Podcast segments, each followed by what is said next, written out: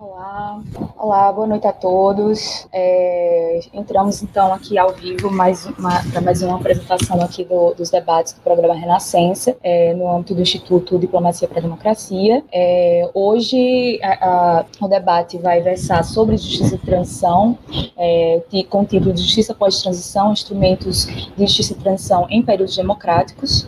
É, e contamos hoje com a presença é, do, da professora Alicia Guerra, do professor Lucas Pedretti e do professor e do Marcelo Dias. O Marcelo Dias, é, só um minutinho aqui, eu volto. É, então, uh, hoje o debate, então, a gente vai é, procurar uh, falar um pouco sobre, é, vai procurar falar um pouco sobre, a, a, a principalmente sobre a função dos, das comissões da verdade, né, os três convidados de hoje trabalharam comissões da verdade é, diferentes, em diferentes âmbitos, atendendo a diferentes demandas, necessidades e contextos. Né? A justiça de transição é um, é um, é um campo é, de acadêmico e prático que surge é, é desde os anos 80 e, é, principalmente aqui na América Latina, acaba se instaurando e, e, e se expandindo é, ao longo da década de 90, né? acompanha a institucionalização do próprio campo, que ganha é, é, grande espaço, acaba ganhando bastante espaço na agenda política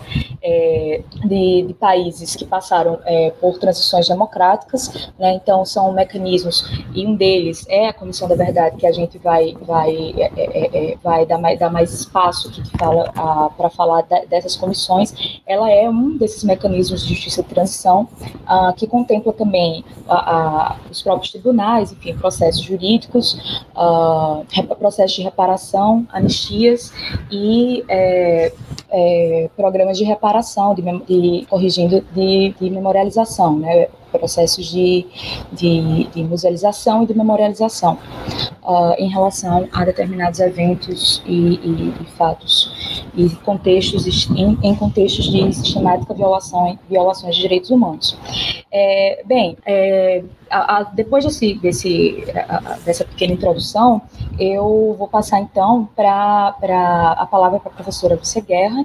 É, a professora Lúcia, ela possui graduação em História pela Universidade Federal da Paraíba, é, mestrado em História pela Universidade Federal de Pernambuco, especialização em Cultura Afro-Brasileira pela UFPB e doutorado em História Social pela Universidade de São Paulo. Atualmente ela é professora titular do Departamento de História e do Programa de, de Pós-Graduação em Direitos Humanos, Cidadania e Políticas Públicas da Universidade Federal da Paraíba, coordenou a rede de educação em direitos humanos, é sócia efetiva do Instituto Histórico e Geográfico Paraibano, integrou a Comissão Estadual da Verdade e Preservação da Memória do Estado da Paraíba é, e o Núcleo de Cidadania e Direitos Humanos da UFPB. Tem experiência na área de História do Brasil, com ênfase em História Regional, atuando principalmente é, nos temas de documentação e memória, é, extensão, direitos humanos e ditadura militar. É, então, a, a, vou passar a palavra para a professora Lúcia, é, na, o, o intento do debate é justamente contemplar as particularidades é, que cada comissão dessa trouxe é, e como ela tratou ah, dos diferentes contextos em, nos quais ela, ela atuou. É, boa noite, professora Lúcia, a palavra é sua. Boa noite. Em primeiro lugar, quero agradecer, Maria Alice, o convite de participar aqui deste debate e fazer uma pequena correção. Eu sou professora titular aposentada. Aposentei-me há três anos certo? Mas atuei é, junto ao, ao programa de pós-graduação, né, e era professora do departamento de História. Bom, mas eu estou aqui é, para falar da experiência da Comissão Estadual da Verdade e da Preservação da Memória do Estado da Paraíba. Essa comissão, ela foi criada é, um pouco depois da Comissão Nacional da Verdade, né? E em seguida ela foi, ela foi criada pelo governador e pelo governador à época Ricardo Coutinho e em seguida foi instalada. Trabalhamos por quatro anos, ela tinha um mandato de dois anos, podendo ser renovado por mais dois, e assim aconteceu. Né? E ao final desse quarto ano, nós é, conseguimos publicar o relatório, que também existe em PDF. Então, esse aqui é o nosso relatório, o relatório final né? Publicamos um fininho que foi um parcial e depois este final. O trabalho da nossa comissão é, se constituiu em uma pesquisa com, com dez temas e depois acrescentamos mais um, um décimo primeiro tema, é, e esses grupos eles é, participaram dessa pesquisa na documentação existente na Paraíba, que era mínima, e a partir daí nós tivemos que fazer parcerias com instituições de outros estados, e hoje nós temos uma vasta documentação digitalizada que recebemos do Arquivo Público de Pernambuco, do Arquivo Público do Rio de Janeiro, do Arquivo Público de São Paulo, do Arquivo Nacional, porque a nossa intenção era localizar a documentação sobre os paraibanos. O nosso foco foram os paraibanos e as pessoas que aqui viviam e que também foram perseguidas pela ditadura. Então, diante dessa insuficiência documental, é, nosso trabalho seguiu junto com os testemunhos. Nós realizamos 24 audiências públicas, cada audiência dessa tinha duas, três, até quatro pessoas, tudo isso gravado e transcrito, com depoimentos das pessoas que sofreram violações dos direitos humanos durante a ditadura militar e outras pessoas que não se sentiam à vontade, porque essas audiências sendo públicas tinham público, não é? Então outras pessoas não se sentiram bem em expressar, é, em relembrar o que sofreu e nós tivemos oitivas. E aí essas oitivas eram mais reservadas, também em número de 24 oitivas, algumas, em maioria, era uma só pessoa, e poucas nós tivemos mais pessoas falando é, nessa, nessa oitiva. E os temas, as questões que nós entendemos que eram fundamentais para nós aqui, foram os mortos e desaparecidos, a questão camponesa, que é uma questão fortíssima aqui na Paraíba por conta das ligas camponesas, né? E aí nós colocamos não só a repressão aos camponeses, mas também a, não só do Estado, mas também das milícias, porque os coronéis aqui tinham verdadeiras milícias. Vimos também a repressão ao setor educacional, ao movimento estudantil, é, secundarista e universitário. Vimos a perseguição aos servidores públicos, né, a, a repressão, a estrutura de repressão que foi aqui montada, não é? porque tinha toda uma malha não é, de assessorias de, de informação.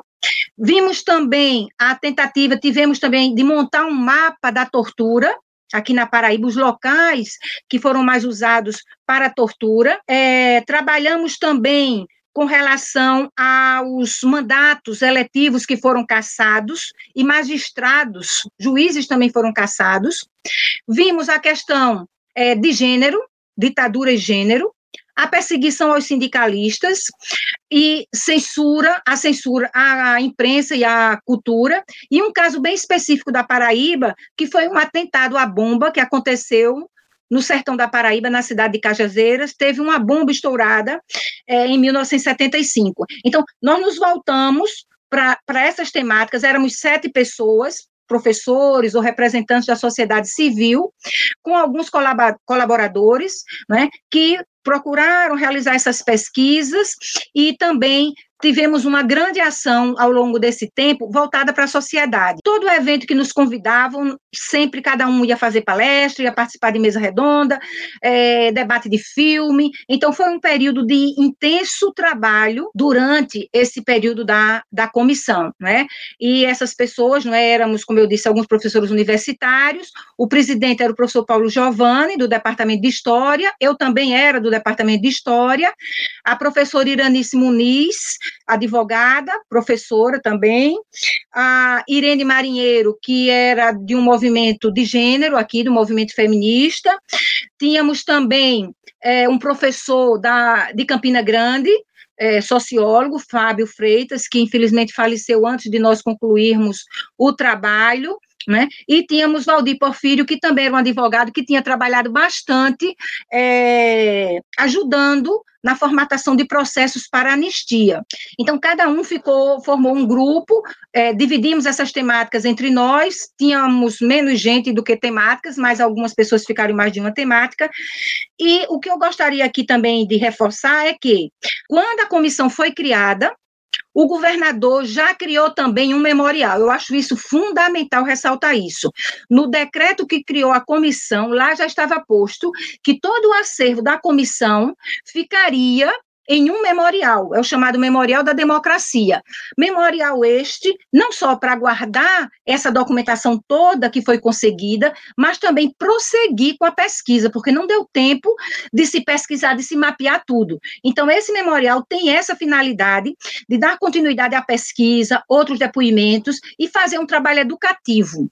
Então, eu faço parte da comissão de instalação desse memorial.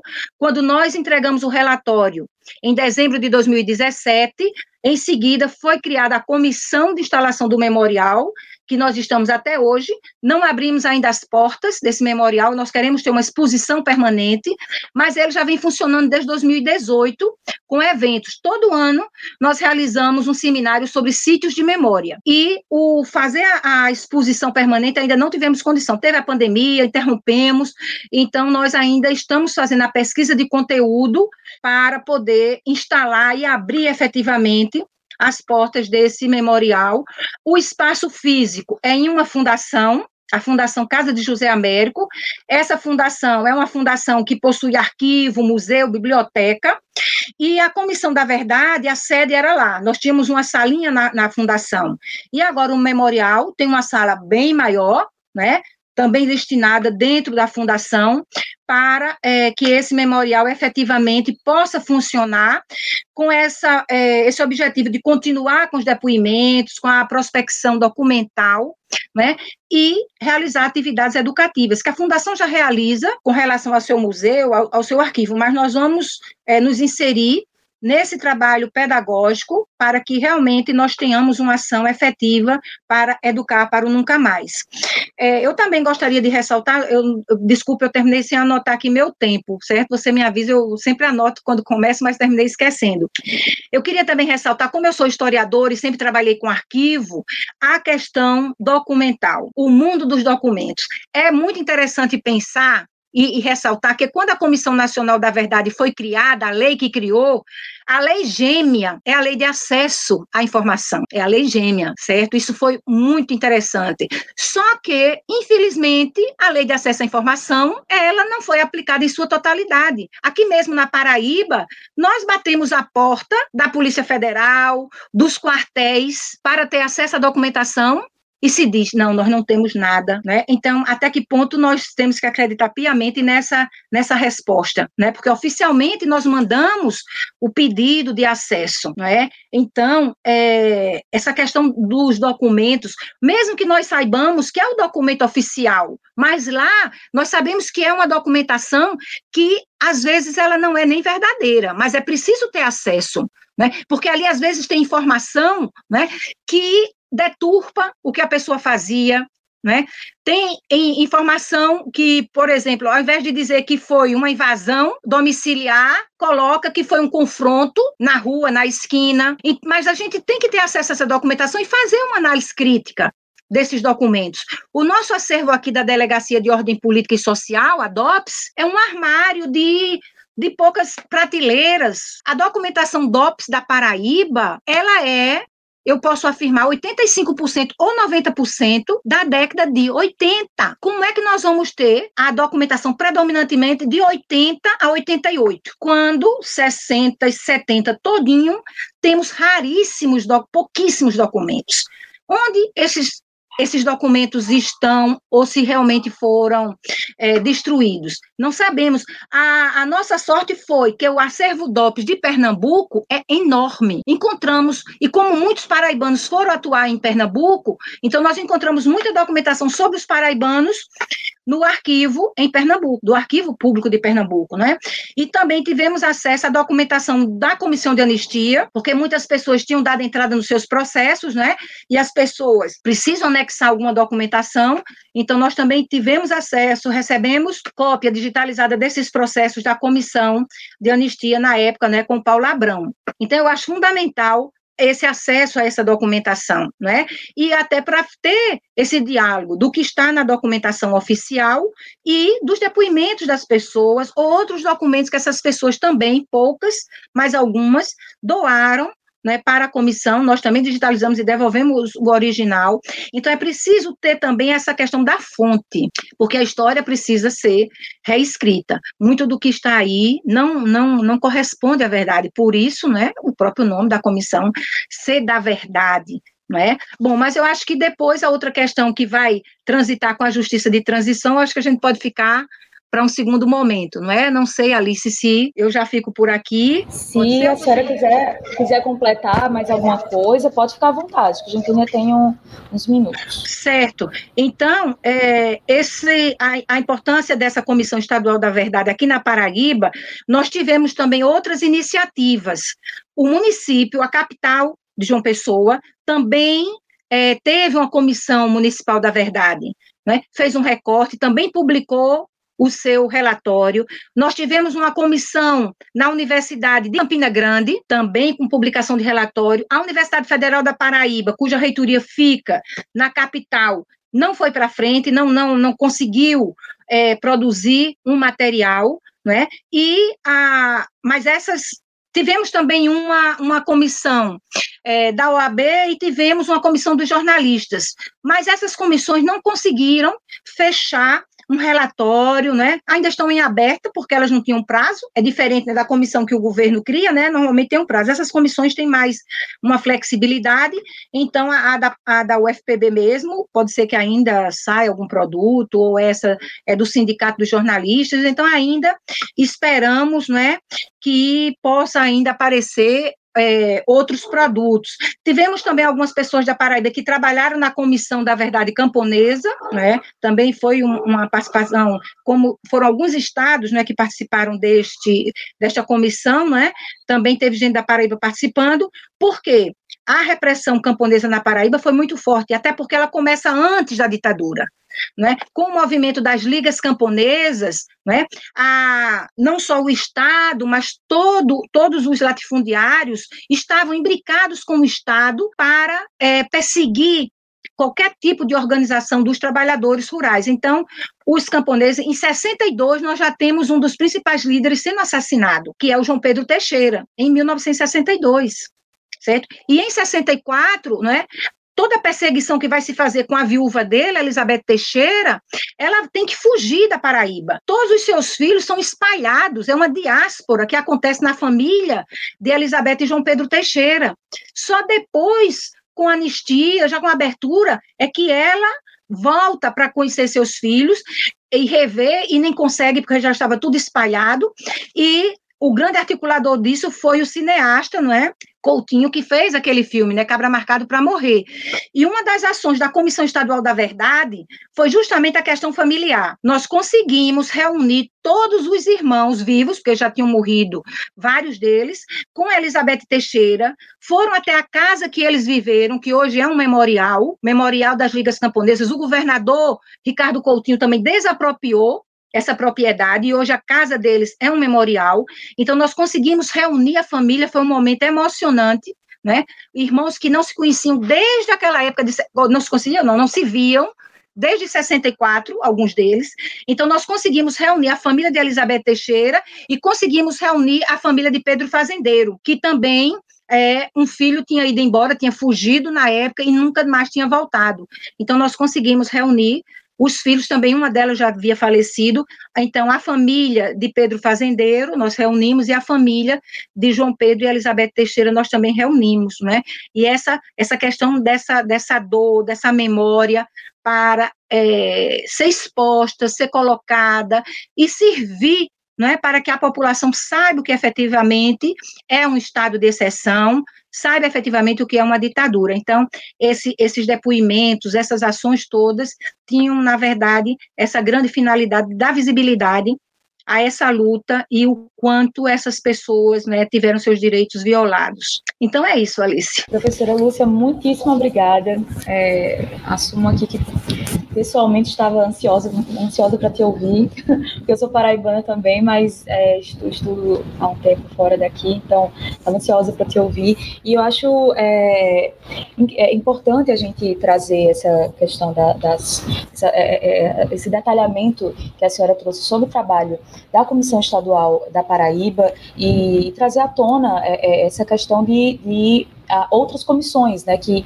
vieram no rescaldo, né, uma comissão é, da prefeitura, uma comissão é, da, da, das universidades, porque isso faz parte de um fenômeno até que a, a professora Cristina Buarque de Holanda chama de comissionismo, né, que, que ocorreu aqui no Brasil, que foi essa onda de comissões da verdade é, que foram é, a, a, sendo instauradas, né, ao longo aí de 2000, entre 2012 e 2016, é, e que eu acho importante porque é, traz justamente essa é, é, essas particularidades da violência é, estatal uh, no período, né, em, em, determinadas localidades aqui do Brasil. O Brasil é um país imenso, então, assim, claramente essas, essas é, as violências a, a sistemáticas a, ocorridas, elas não tinham um único padrão, né, um padrão nacional, digamos assim, como foi colocado pela Comissão Nacional da Verdade, que tem um papel importantíssimo, central, né, para a eclosão desse fenômeno do comissionismo, mas, obviamente, é, é, trazer as realidades estatais, como essa perseguição à, à questão camponesa, é, trazer à tona a história de João Pedro Teixeira é, e, e, e, principalmente é, essa questão da, da, do memorial da democracia, né, que é uma das grandes demandas né, que a gente vê hoje em dia em relação à própria Comissão Nacional da Verdade é a pouca continuidade né, do seu trabalho. Né, e, a Comissão Estadual da Paraíba é, é, deu continuidade, pre, pre, previu essa continuidade, né, é, delegando esse papel a esse, a essa, a, a, a, esse memorial da democracia que funciona na Casa José Américo. Então, é, é, essencial, né? Porque a gente hoje em dia vive ainda sob uma discussão se a justiça de, de transição no Brasil e qual o papel é, dessas comissões da verdade nesse processo de justiça de transição, uma vez que a gente não passou é, por uma revisão da anistia. Então, qual o papel dessas comissões se elas vão ter um papel jurídico? Passa, eu acho que justamente por esse papel educativo, né? Esse papel de impacto social, da função social dessas comissões, na verdade. Então, com isso, eu, eu passo a palavra para o Lucas, para o professor Lucas Pedretti, é, que também vai falar é, um pouco a, a, da, da, da, da, função e do trabalho da Comissão Estadual, no caso do Rio de Janeiro, é, e de outras comissões que também trataram é, de, de, de, violações que não foram só é, violações do passado, né, violações ocorridas no passado, que é o que caracteriza é, tradicionalmente e, e, e é, né, no sentido definicional, as comissões da verdade, é, que são comissões é, que se voltam para investigar, esclarecer é, períodos sistemáticos de violações de direitos humanos no passado, porém, a, a a Comissão é, Estadual do Rio trouxe esses, esse, esses aspectos é, do presente, né, é, e é bem importante essa atualização, né, enfim. E o professor Lucas vai trazer um pouco sobre é, as comissões, a Comissão Estadual do Rio e a Comissão é, Manjacari. Então, é, só repassando aqui um pouco quem é o professor Lucas, ele é um historiador e doutorando em Sociologia pelo IESP, né, da, no Instituto da UERJ. ele foi assessor professor da Comissão Estadual da Verdade do Rio de Janeiro, ele é editor do site História da Ditadura e integra o coletivo RJ Memória e Verdade, Justiça e Reparação. É, é professor de História do Ensino Básico da Rede Pública do Rio de Janeiro. E com isso eu passo então a palavra para o professor Lucas. Bom, boa noite a todas e todos. Boa noite, Lúcia, Marcelo, Maria, Maria Alice. É, enfim, prazer encontrar vocês, Maria Alice Marcelo. Prazer te conhecer, Lúcia. Infelizmente, né, no, no, no virtual ainda, mas é, o, o, que importa é que a gente esteja mais uma vez debatendo esses temas tão importantes, esteja se encontrando, esteja conversando em um momento tão, tão difícil né, que a gente está tá vivendo. É, eu agradeço muito o convite, a oportunidade de participar aqui é, com vocês. Eu estou olhando para baixo aqui porque eu estou tentando colocar um relógio no celular para não perder o. Peraí. Fica tranquilo, fica tranquilo. Foi. foi. E, enfim, queria agradecer demais o convite, a oportunidade de estar conversando com vocês. É, sobre, enfim, esse tema que, que é um objeto de militância, de pesquisa, de trabalho, né? É, e sobre o qual acho que é cada vez mais importante que a gente fale. É, ainda assim, eu, eu preciso dizer que eu, eu, vou começar fazendo uma fala que pode parecer um pouco é, hipercrítica, talvez, quase beirando o niilismo, mas eu prometo que eu vou tentar chegar num lugar talvez um pouco mais animador. É, e e vou tentar chegar nesse lugar porque eu queria aproveitar um pouco a chamada do ciclo de debate de vocês, né? É, pensar uma política externa pós-bolsonarista, é, para propor aqui que a gente possa também pensar uma agenda de memória, verdade, justiça e reparação pós-bolsonarista também, né? É, o que, o que obviamente não pode significar que a gente abra mão de, de lutar pelo fim do bolsonarismo nesse momento, nem que a gente possa imaginar que o bolsonarismo já está com os dias contados assim é, facilmente, porque acho que a, a, a, batalha pela derrota do Bolsonaro e a, pela derrota social do bolsonarismo ainda, é, ainda vai ser longa, mas é de fato a gente precisa pensar no pós-Bolsonaro para enfrentar o Bolsonaro hoje, sob o risco de que a gente é, volte à possibilidade né, de, de um de um retorno minimamente normal da democracia, nos termos da, da, normalidade bastante anormal que a gente vivia antes do Bolsonaro, mas ainda assim é, a gente corre o risco de exatamente voltar a uma normalidade que na verdade não é tão normal assim, ou pelo menos não pode ser considerada tão normal assim. Né? Então, eu quero dizer que pensar numa agenda pós-Bolsonaro precisa significar necessariamente pensar, fazer um balanço também crítico dos nossos, dos nossos passos até aqui, é, para que quando a gente possa voltar a produzir política pública de memória, verdade, justiça e reparação, a gente tenha a capacidade de fazer aquilo que historicamente a gente não teve condições de fazer, por uma série de razões que não vale a pena entrar aqui. Então, eu queria começar falando sobre um tema, uma questão, digamos assim, que muitas vezes aparece para a gente. A gente estava discutindo isso numa aula essa semana e, e, e, que muitas vezes aparece como um paradoxo quase, que é a pergunta básica do por que foi durante o trabalho de uma Comissão Nacional da Verdade no Brasil que o negacionismo avançou, né? Ou seja, é, por que, que, exatamente no momento em que a gente estava falando sobre os crimes da ditadura de uma forma como a gente nunca havia falado antes, e que esses crimes estavam sendo expostos à luz do dia é, pela Comissão Nacional da Verdade, por todo esse corpo de comissões da verdade criadas no âmbito disso que Maria Alice recuperou, é, que a gente chama de negacionismo, negacionismo não, desculpa, comissionismo, né? Por que foi durante esse processo que avançou exatamente o contrário, ou seja, a, as narrativas que legitimam e fazem apologia ao golpe e à ditadura. Né? É, e a gente entende que isso é um paradoxo, entende que isso é uma surpresa, porque de alguma maneira a gente compartilhava uma expectativa de que, olha, no momento que a gente falar sobre essas violações tão brutais, tão cruéis, tão bárbaras, é, a gente vai conseguir construir uma consciência crítica em torno delas, certo? É, talvez poucas coisas sejam tão exemplares dessa expectativa que a gente compartilhava quanto uma fala do Pedro Dallara, então coordenador da CNV, para o UOL, na reta final dos trabalhos da comissão, em que o Dalari mencionava que achava que não havia espaço para o crescimento de movimentos negacionistas no Brasil, ou para que as, os movimentos né, que pediam retorno à ditadura crescessem, exatamente por conta do trabalho da Comissão Nacional da Verdade. Então ele dizia alguma coisa no seguinte sentido: olha, a gente está reunindo tantos documentos, tantos testemunhos factuais sobre a violência de Estado naquele período, que vai ser impossível que qualquer grupo, qualquer ator social se coloque na cena pública é, reivindicando uma memória de apologia à ditadura. Né? E o que aconteceu, como a gente sabe, foi que em 2016, dois anos depois, né, na verdade menos de um ano e meio depois, na, verdade dois anos depois da entrega do, do relatório final da Comissão Nacional da Verdade, um deputado federal vai ao Congresso, elogia o maior torturador da ditadura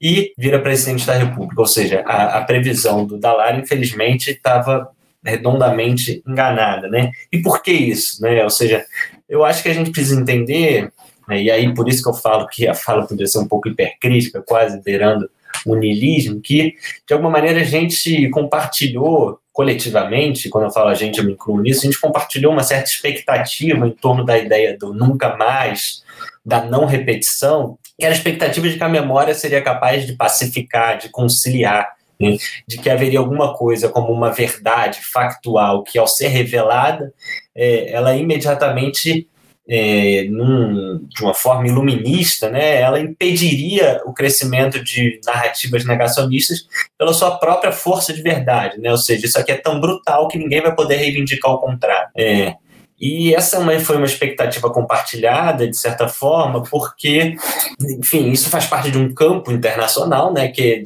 é um pouco isso que a gente chama de justiça de transição, que é um campo teórico, acadêmico, mas também prático, que se traduz em leis, se traduz em normativas internacionais, em instrumentos, em, em uma série de, de, de caixas de ferramenta, né, é, que compartilha. É, algumas noções sobre algumas noções muito específicas sobre o que é uma democracia, sobre o que é uma transição, sobre o que é paz, né? É, e que propõe de certa maneira uma visão da democracia, por exemplo, como a democracia liberal, né? No sentido de uma garantia mínima dos direitos civis e políticos.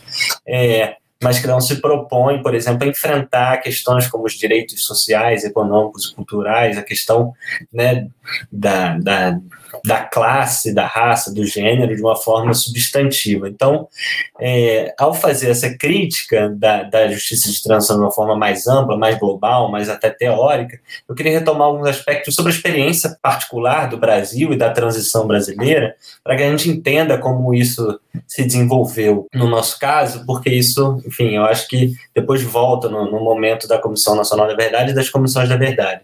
A gente precisa lembrar que Queria lembrar do ano de 1979, né, que é o ano da lei de anistia, que, enfim, coroa uma campanha dos movimentos sociais, né, por uma anistia ampla, geral e restrita, com uma lei de anistia que é, do contrário, restrita e recíproca, né, é a anistia desejada pelos militares e pelo regime né, não só pelos militares, mas também pelos seus apoiadores civis. É, a despeito dos limites enormes da anistia, que é um tema para um outro debate inteiro, é, é evidente que a anistia foi um marco para estabelecer uma premissa que vai ser consolidada pouco menos de 10 anos depois com a Constituição, que é uma premissa que pode ser definida da seguinte forma, né? É, a eliminação física do dos opositores políticos não faz parte mais das regras do jogo na nova ordem que a gente quer estabelecer, né? É, no limite a eliminação física, mas também a tortura, a censura, né? É, essas, essas práticas como é, práticas do Estado contra seus opositores políticos, ela não pode mais fazer parte das regras do jogo. É, com esse consenso, né? É, a nova república tentou banir a tortura, o assassinato e o desaparecimento forçado como instrumentos da disputa política no sentido estrito do termo, ou seja, no âmbito da política partidária, no âmbito da política institucional. E, de alguma maneira, a gente conseguiu estabelecer uma situação né, em que tortura, desaparecimento forçado e, e, e assassinatos é, cometidos por parte do Estado contra opositores políticos no sentido estrito do termo, é, era não, não isso não foi suprimido, mas foi discursivamente e simbolicamente condenado de maneira consensual, né? Então isso não deixa de ser uma vitória política e simbólica da luta iniciada ainda nos anos 60 em torno da bandeira dos direitos humanos para os presos políticos, né, para os chamados presos políticos. Acontece que em 79 teve uma outra coisa foi importante, que foi uma pesquisa de opinião que aconteceu aqui no Rio de Janeiro, em que pela primeira vez os moradores da cidade definiram a segurança pública como um principal problema do Rio de Janeiro. Né? Isso é, é, é, a afirmação de que havia um novo tema no debate público, que hoje continua aí, né, que é a questão da violência urbana entendida como é, uma questão incontornável a ser, é, a ser solucionada pelo Estado. Né? Em torno desse problema da segurança pública, se formaram duas grandes correntes de opinião. Uma que achava que a solução para a violência urbana se daria pela intensificação da repressão estatal, né, a partir de ideias de como é, bandido bom é bandido morto, etc. E outra corrente de opinião que dizia que as raízes sociais da violência estavam é, em outro lugar e que uma das formas de evitar a violência urbana, inclusive, era expandir os direitos humanos que a gente estava conseguindo construir para os presos políticos para outros setores da sociedade. Né? É, em 82, a gente tem eleições gerais, as primeiras eleições gerais desde o golpe de 64, e essas duas correntes de opinião se confrontam em vários estados do país, e no Rio e em São Paulo é, vencem governadores que propõem é, a ideia de que é preciso expandir os direitos humanos para o conjunto da população. Né? Brizola no Rio, Franco Montoro em São Paulo, Brizola tematizando fundamentalmente a questão da violência do Estado nas favelas e Franco Montoro tematizando a questão das prisões, né? ou seja, Brizola diz, olha, não é possível que a gente esteja discutindo direitos civis e políticos para os presos políticos, mas que a gente aceite uma polícia que entra na favela, sobe, põe o pé na porta e, e viola todos os, esses direitos políticos e civis, e a gente não condene isso. E Franco Montoro falando: olha, não é razoável que a gente entenda que presos políticos merecem anistia, merecem tratamento digno, mas que esses outras pessoas, majoritariamente negros, assim como os moradores de favela, chamados de presos comuns, eles não merecem esse mesmo tratamento digno e eles não merecem nenhum tipo de atenção em relação à defesa dos seus direitos humanos. Apesar de Brizola e Franco Montoro vencerem em 82, eles, essas suas teses são imediatamente derrotadas, né, por uma ampla aliança que envolveu políticos de direita, que envolveu é, a imprensa tradicional, que envolveu setores amplíssimos das classes médias, né, que entenderam que bandido bom é bandido morto, que direitos humanos é para humanos direitos e que é até possível a gente conviver numa nova ordem democrática que não aceita tortura ou assassinato de presos políticos, mas nessa ordem a gente vai continuar convivendo com a tortura, o assassinato e o desaparecimento forçado daquela população que a gente entende como indesejável né, que é a população negra e moradora de favelas, na qual a gente reconhece todo a origem de todo o mal que nos é, acomete, que pode ser entendido por essa, esse termo de segurança né, pública ou então violência urbana. É nesses termos muito específicos que a gente abre uma democracia poucos anos depois de uma constituição chamada de Constituição Cidadã, em que a gente vai ter uma chacina em Acarém em 90, no Carandiru em 92, na Candelária em 93, em Vigário Geral em 93, em Eldorado dos Carajás em 96 e por aí vai né, até chegar à chacina do Jacarezinho nesse ano. É, essa tensão foi constitutiva da nova república e nos acompanhou até aqui. Né, e acompanhou também as políticas de justiça de transição.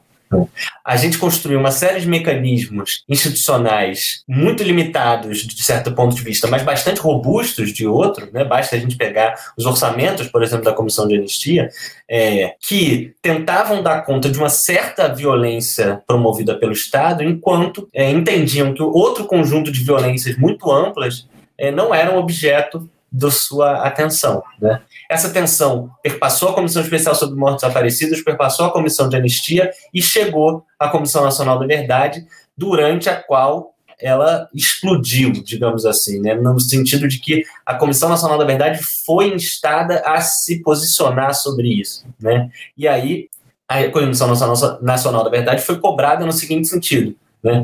Você, a gente está trabalhando em 2012, né, em 2013. 2013 a gente tem o desaparecimento do pedreiro Amarildo na Rocinha, a favela da Rocinha, no Rio de Janeiro, um pedreiro negro morador da Rocinha, numa prática absolutamente semelhante a todas aquelas que a Comissão Nacional da Verdade estava descrevendo no seu relatório. E como é possível a gente entender esses dois fenômenos como fenômenos essencialmente distintos, né? É, é. Quais são as fronteiras que foram construídas historicamente entre o que é o político e é o comum, entre o que é uma democracia e o que é uma ditadura, entre o que é o passado e o que é o presente? Né? Quais foram essas fronteiras que foram historicamente construídas para que a gente possa achar que é, é, preciso investigar o caso da que a, os casos que a Comissão Nacional da Verdade está investigando, mas que a gente entenda como absolutamente normal o desaparecimento forçado do pedreiro é, morador da favela da Rocinha. Né? A Comissão Nacional da Verdade tentou dar conta de um conjunto de temas, né, como, por exemplo, a, a perseguição e a violência à população LGBT, a popula esse tema né, que Lúcia mencionou agora, que é o tema do trabalho e principalmente dos trabalhadores do campo, né? A, a, a, Comissão Nacional da Verdade tentou dar conta da questão dos povos indígenas, isso tudo porque foi muito provocada pela sociedade civil e pelos movimentos sociais, mas ainda em alguns temas mais, outros temas menos, abordou essas questões de maneira muito limitada. Né?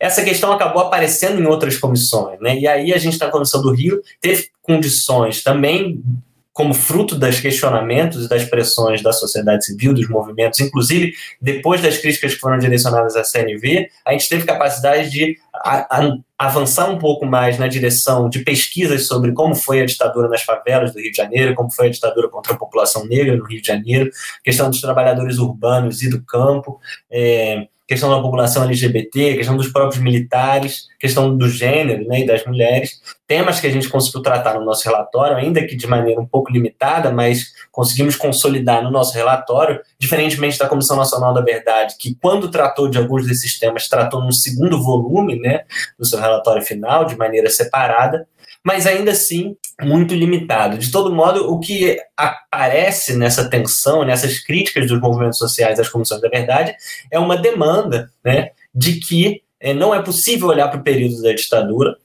é, reafirmando essa tensão que eu mencionei no início da minha fala, ou seja, de que existe uma violência que precisa ser observada e reparada, que é aquela que se voltou contra os chamados opositores políticos, e existe uma outra violência que, embora seja tão cruel, tão brutal, tão bárbara, e quantitativamente provavelmente muito superior àquela que as comissões estão tratando, essa a gente não precisa falar porque ela não é revestida dessa noção de uma violência política, né?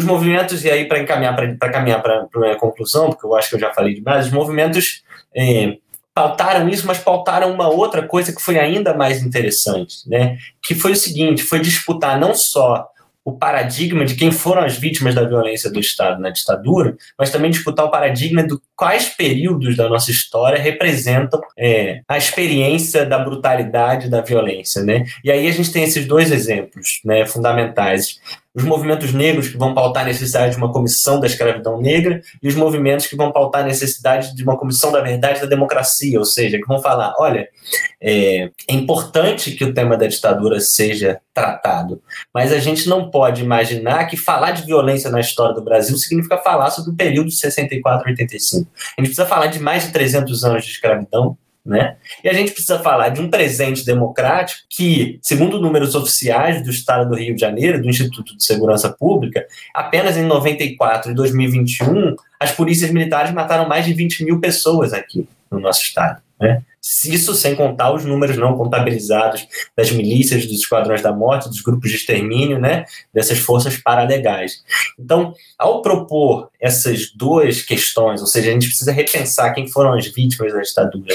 Em segundo lugar, a gente precisa inscrever o período da ditadura no período, uma história de violência que a antecede e que a perpassa, ou seja, que continua e atravessa esse período que a gente chama de democrático, alguns movimentos sociais, notadamente os movimentos de familiares de vítimas da violência policial e o movimento negro, propuseram uma agenda bastante avançada e radical, no sentido bom do termo, né, sobre o que, que é memória, verdade, justiça e reparação, em outros termos, né, em termos que não necessariamente reafirmam uma noção quase ingênua de que seria a gente seria capaz de construir uma democracia liberal que é, é, é, pode evitar violações de direitos humanos. A nossa democracia só vai evitar violações de direitos humanos quando a gente tratar de classe, de raça, de gênero, e a gente inscrever a disputa da memória nas disputas políticas mais amplas, né? sem imaginar que é, vai ser por meio de alguns instrumentos é, é, oficiais, institucionais, que a gente vai ter condições de combater os negacionismos e o retorno da violência. Né?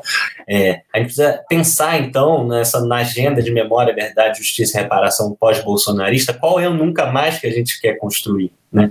A gente quer construir uma democracia que nunca mais torture um opositor político, mas que conviva com uma polícia que mata 20 mil pessoas no estado do Rio de Janeiro, ou a gente quer construir uma democracia em que nunca mais é, você tem uma chacina como a do Jacarezinho nesse ano, que aconteceu aqui no Rio de Janeiro desse ano, em que um dia a polícia militar mata 28 jovens negros moradores de uma localidade. Né? Se a gente não pensar nunca mais nessa segunda chave, a gente corre o risco de é, promover novos instrumentos de justiça de transição, novas políticas de memória, e daqui a 30 anos ter que confrontar um novo Bolsonaro, um novo bolsonarismo, porque a gente não vai ter enfrentado as raízes né, da violência da nossa história, que estão ancoradas em lugares muito mais distantes do que o ano de 64, que não podem ser entendidas sem que se leve em conta fundamentalmente a questão do racismo, a questão da classe. Então, é, Espero que eu tenha conseguido terminar de uma forma um pouco menos niilista do que eu comecei, mas é isso. Obrigado. Não, Lucas, né? Não, não foi nada niilista, foi. É, é, acho que foi muito na direção de, do que uma professora, professora minha, faz questão de dizer nomes, enfim, é, ressaltar o trabalho de professores, pesquisadores a, aqui do Brasil, professora chamada Manuela da Trindade Viana, é, falou que tudo que você falou aí vai muito no sentido do que eu mesma, é, no âmbito do meu doutorado, também critico, assim, né, no sentido de, é, de criticar e repensar o rótulo da justiça de transição sem necessariamente derrubar o edifício inteiro. Ele é um rótulo que, né, de fato, é, é, ele serve, ele mobiliza né, determinadas ferramentas, atores políticos, né, é, um, é, um, é, é um campo que se institucionalizou no âmbito de organizações internacionais, é, que tem toda uma estrutura, um aparato, um conjunto de, de, de, de organizações, é, de, tanto de ONGs quanto de, de ONGs internacionais, que se mobilizam, que pressionam, né, que trabalham em rede é, para fazer essa, a, essa, essa pressão em torno do que deve ser feito né, no, é, é, em, por estados, quais, quais os, os deveres do Estado né, que cometeram violações de direitos humanos no passado. Então, é um, é um, um, um rótulo, um, campo que serve, serviu para pressionar o, o, Brasil a fazer alguma coisa, a sair daquele, da, da do, do, do né, daquele é, é âmbito de, ah, de como fizemos anistia, então era um, uma, um pacto pela reconcilia, reconciliação é, através do, do, silêncio, né, um pacto pelo silêncio. Então esse, isso foi uma coisa que foi internacionalmente sendo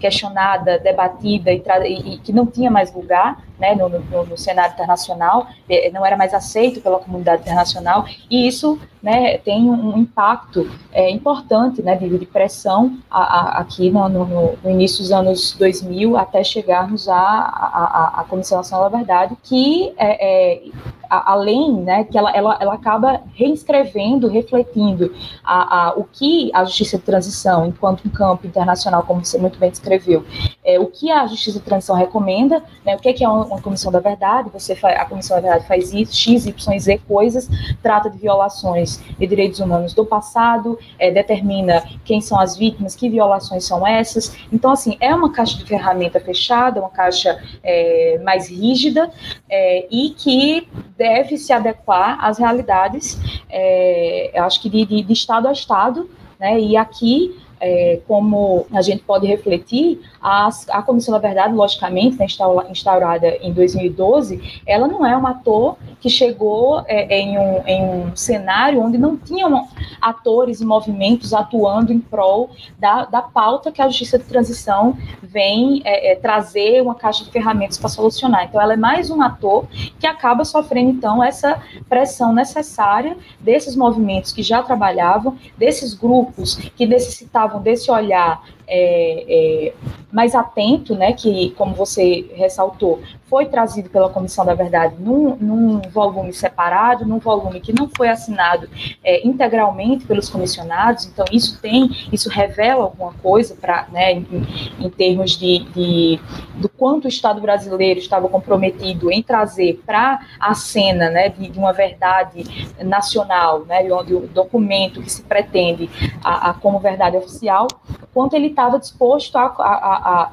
a, a, compreender esses grupos, a, verdade sobre o que aconteceu com esses grupos. Né? Então, daí a importância dessas comissões é, é, mais capilarizadas, né, que foram é, sendo organizadas. Enfim, estou tentando é, resgatar algumas, é, algumas partes então, para então dar, dar a palavra para o Marcelo, é, que eu, eu acho que talvez o, o gancho que consiga pensar agora é, é justamente sobre um, um, documento do relatório da Comissão Estadual do Rio, é, que tinha um, um volume que fazia né, um, um, levantamento de dados sobre a temática da repressão a, aos negros durante a ditadura. Então, acho que muito mais né, do que essas comissões pensarem o que ocorreu no passado, é pensar nessas continuidades, do que, o que continuou sendo violência que desde o passado ocorria, continuou, se perpetuou, se transmutou, mas que continua atingindo é, é, sistematicamente determinadas populações. É, com isso, eu passo a, a palavra para o Marcelo Dias, né, o, o, Marcelo, ele é advogado, presidente da Comissão da Igualdade Racial da OAB, é, ex-coordenador uh, de comunicação do Movimento Negro Unificado, membro da Frente de Juristas Negros e Negras é, e ex-deputado. Ele criou a Comissão de Combate às, às Discriminações e Preconceito de Raça, cor, etnia, religião da Assembleia Legislativa do Rio de Janeiro é, e foi presidente da Comissão da Verdade é, da Escravidão Negra no Brasil, a, da Comissão Estadual da, da, da Escravidão Negra no Brasil. Com isso, eu passo a palavra para o Marcelo Dias, por favor. É, boa noite a todas e todos. Eu estou aqui angustiado, que a minha conexão está horrível, eu não consegui entrar pelo notebook, eu tá, estou aqui, eu estou aqui é, pelo celular, mas toda hora cai a, a conexão, então estou angustiado, né? Mas eu quero, em primeiro lugar, agradecer a Maria Alice pelo convite, é uma honra estar aqui com vocês, é, saudar a professora Lúcia Guerra, o Lucas Lima. É, quando, em 2014, nós participamos, nós, advogados negros e negras, participamos da 22ª Conferência Nacional da Advocacia, no Rio de Janeiro, nós constatamos que milhares de advogados e advogadas. Talvez, talvez o Marcelo tenha caído. Acho que caiu. Se ele volta. Acho que caiu. Aguardar um pouquinho. Voltou. É, é terrível. É, toda hora eu vou ter que ficar, caia o roteador e toda hora eu tenho que ir lá acionar o roteador de novo. Não sei o que está acontecendo. Desculpa, gente. É, eu, vou, eu vou ter a minha, a minha apresentação um pouco prejudicada. Mas a gente, naquele mar de advogados do Brasil todo, milhares e milhares de advogados, a gente viu que a advocacia negra era uma minoria. Nós fizemos um painel para discutir as questões da advocacia negra, a ausência de negras e negros nos cargos de direções das OABs, tanto do Conselho Federal quanto das seccionais estaduais, é uma realidade que está presente ainda hoje. Para vocês terem uma ideia, dos 81 conselheiros do Conselho Federal da OAB, nós só temos um advogado negro companheiro do Ceará. Então, como atuar numa casa historicamente dominada por homens brancos?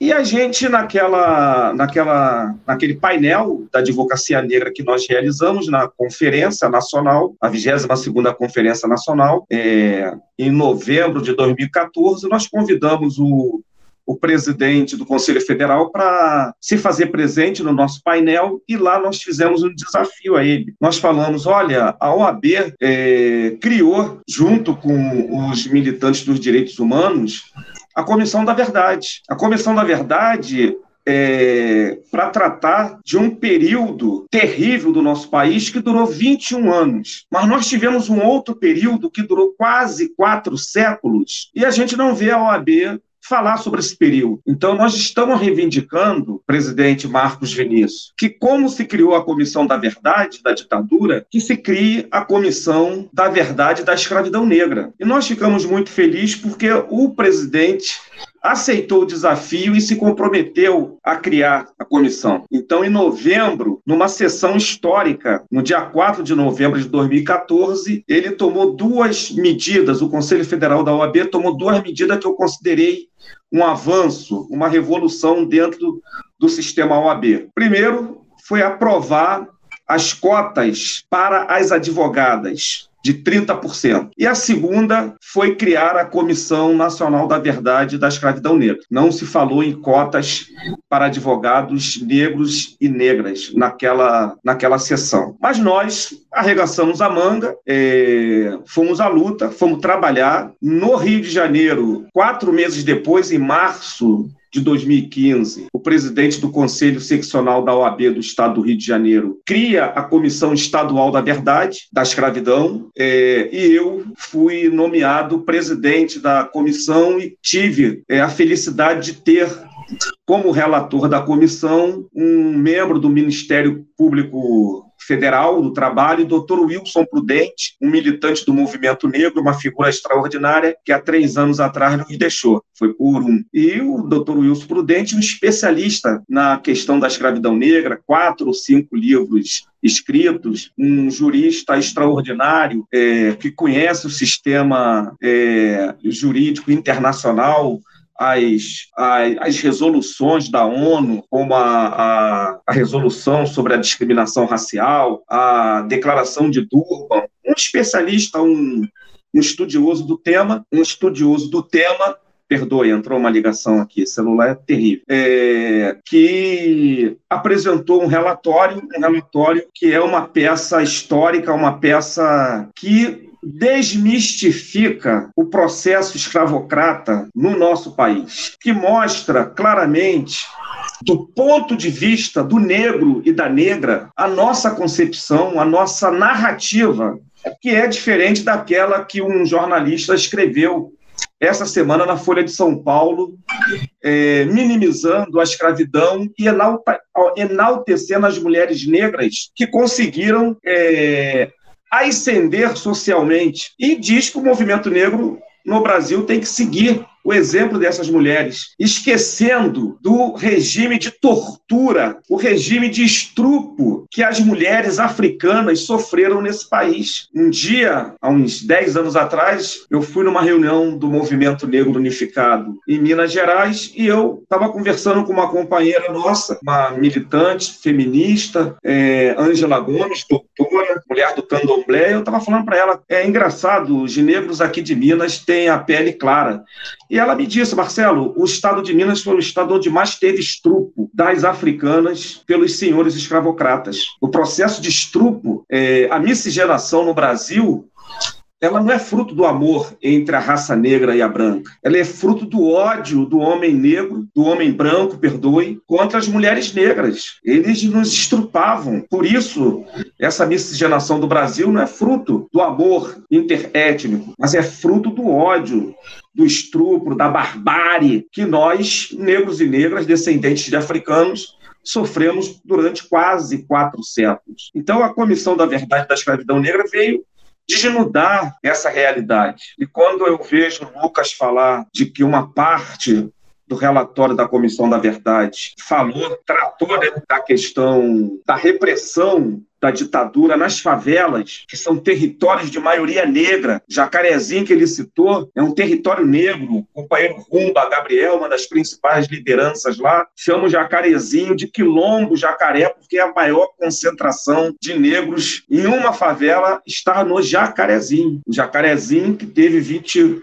oito mortos no dia 4 de maio de 2021. Um desses, um policial, que ninguém sabe como morreu, como ele ganhou aquele tiro, um policial que investigava é, desvios dentro da Polícia Civil, e 27 homens, jovens homens, todos negros, a maioria sem passagem pela polícia, a maioria sem passagem pela polícia. E o, o vice-presidente da República, no dia da chacina, declarou que eram todos suspeitos. Nem a Polícia Civil conseguiu provar que eram suspeitos e eram criminosos. E se fossem, teriam que ser presos e entregues à justiça. Entregues à justiça, porque nesse país não tem pena de morte oficialmente. Mas o Lucas já deu os dados aí de 20 mil mortos pela Polícia Militar do Rio, pela Polícia Civil. Então, é, esse é um debate fundamental, porque a gente está falando entre civilização, entre os defensores dos direitos humanos e a barbárie presente no Brasil a partir da eleição de um presidente miliciano. Quem é do Rio de Janeiro sabe é, o que é a primeira milícia constituída nesse estado, numa comunidade, numa favela chamada Rio das Pedras, onde essa família tem a maior quantidade de votos. É em Rio das Pedras, uma comunidade que não tem tráfico, mas é dominada pela milícia. Nós elegemos um presidente miliciano, um presidente que está destruindo o Estatuto de Desarmamento. Então, voltando para o relatório da comissão, participou da Comissão da Verdade. Ver se o Marcelo volta aqui. Enquanto, enquanto o Marcelo volta, eu vou fazer o seguinte: eu vou lendo algumas perguntas. Ah, voltou, pronto. O, o, o Ilê de Mãe Beata, o terreiro de candomblé de Mãe Beata, é, Movimento Negro Unificado, agentes pastorais negros, a Coordenação Nacional de Entidades Negras. Marcelo. É, sim. É, deixa eu só te interromper um segundinho, porque eu acho que teve um, um, um, um momento que a gente não pegou da sua fala, que você falou que tava, é, você ia voltar a falar do relatório. Da, da Comissão da Verdade. E acabou cortou essa parte, que deu, acho que deu Sim, então é, a nossa comissão contou com cerca de 20 entidades do movimento negro, de luta contra o racismo, e nós é, desnudamos né, é, essa, essa escravidão, que eles dizem que a escravidão portuguesa foi menos grave do que a francesa, do que a inglesa, por exemplo, que aqui no Brasil não houve um racismo institucionalizado como na África do Sul, através do apartheid ou das leis Jim Crow nos Estados Unidos, que separaram negros e brancos, isso é uma balela. Isso é uma balela, porque o, o, o, o extermínio da juventude negra, do, o genocídio do povo negro no Brasil é o mais grave do mundo. Não se mata negros nos Estados Unidos como se mata aqui no, no Brasil. 27 jovens negros dentro de uma favela, 15 no Morro do Falé, 15 no Morro do Falé, 11 meninos de Acari, que os corpos não apareceram até hoje. Eu conheci todas as mães de Acari. Se tiver uma ou duas vivas, é muito. Todas morreram sem enterrar os seus entes queridos. Então, essa comissão ela mostrou o processo de extermínio, de genocídio do, do negro no Brasil, o processo de estrupo das mulheres negras. E quando as sinhazinhas descobriam é, que as escravas, as belas africanas, as belas mulheres negras foram é, estrupadas, Maria Alice, professora Lúcia Guerra e Lucas, elas pegavam a faca e arrancavam os olhos dessas mulheres negras. Elas cortavam o seio dessas mulheres negras. Elas retalhavam com uma faca, com um punhal, o rosto dessas mulheres que foram estrupadas pelos senhores brancos. Isso é a escravidão no Brasil. Então, nós apontamos, é, nós apontamos no nosso relatório que três entes foram responsáveis por esses quase quatro séculos de desumanização de todo um povo, de toda uma raça. Primeiro, o Estado português. Segundo, o império, o regime imperial, o regime escravocrata do Brasil. E terceiro, a Igreja Católica, que através das suas bulas papais abençoou esse regime genocida. É, o nome do Lucas é Negrete Lucas. O teu sobrenome? Negrete. Negrete, né? Nedrete. Ele, ele, ele, ele, ele, é, ele é estrangeiro, não é? É. É estrangeiro. Os brancos no Brasil têm nomes dos, dos europeus. O meu nome é Marcelo Dias, um nome português, porque nos proibiram de manter o nosso nome africano. Proibiram da gente manter a nossa religião. E quem é do Rio sabe como os terreiros, eh, que é locais, territórios de resistência da nossa religião, da nossa cultura, da nossa história, sabe como eles estão sendo perseguidos pelos traficantes de Cristo. Aqui no Rio tem os traficantes de Cristo, os traficantes de Jesus, que são doutrinados pelos pastores evangélicos que frequentam os presídios. Os adeptos do candomblé, os sacerdotes do candomblé não pode entrar nos presídios para levar a sua religião. Mas aqui, a Igreja Universal, os neopentecostais têm esse monopólio e ganham os traficantes, muitos ex-adeptos das religiões de matriz africana, que quando saem de lá, aterrorizam incendeiam e até mata os sacerdotes e sacerdotisas das religiões de matriz africana. Então, nós apresentamos um relatório e nesse relatório é, a gente condena o governo brasileiro. Aqui no estado do Rio de Janeiro era a sede do Império, então a gente cobra que a Assembleia Legislativa é, aprove um fundo de promoção da igualdade racial, que o governo do Estado reconheça o seu papel desse Estado do Rio de Janeiro no processo de escravização dos africanos, que o Congresso Nacional reconheça, porque o presidente Lula foi lá na Ilha de Goré, pediu desculpa eu aplaudo o presidente Lula por ter ido pedir desculpa.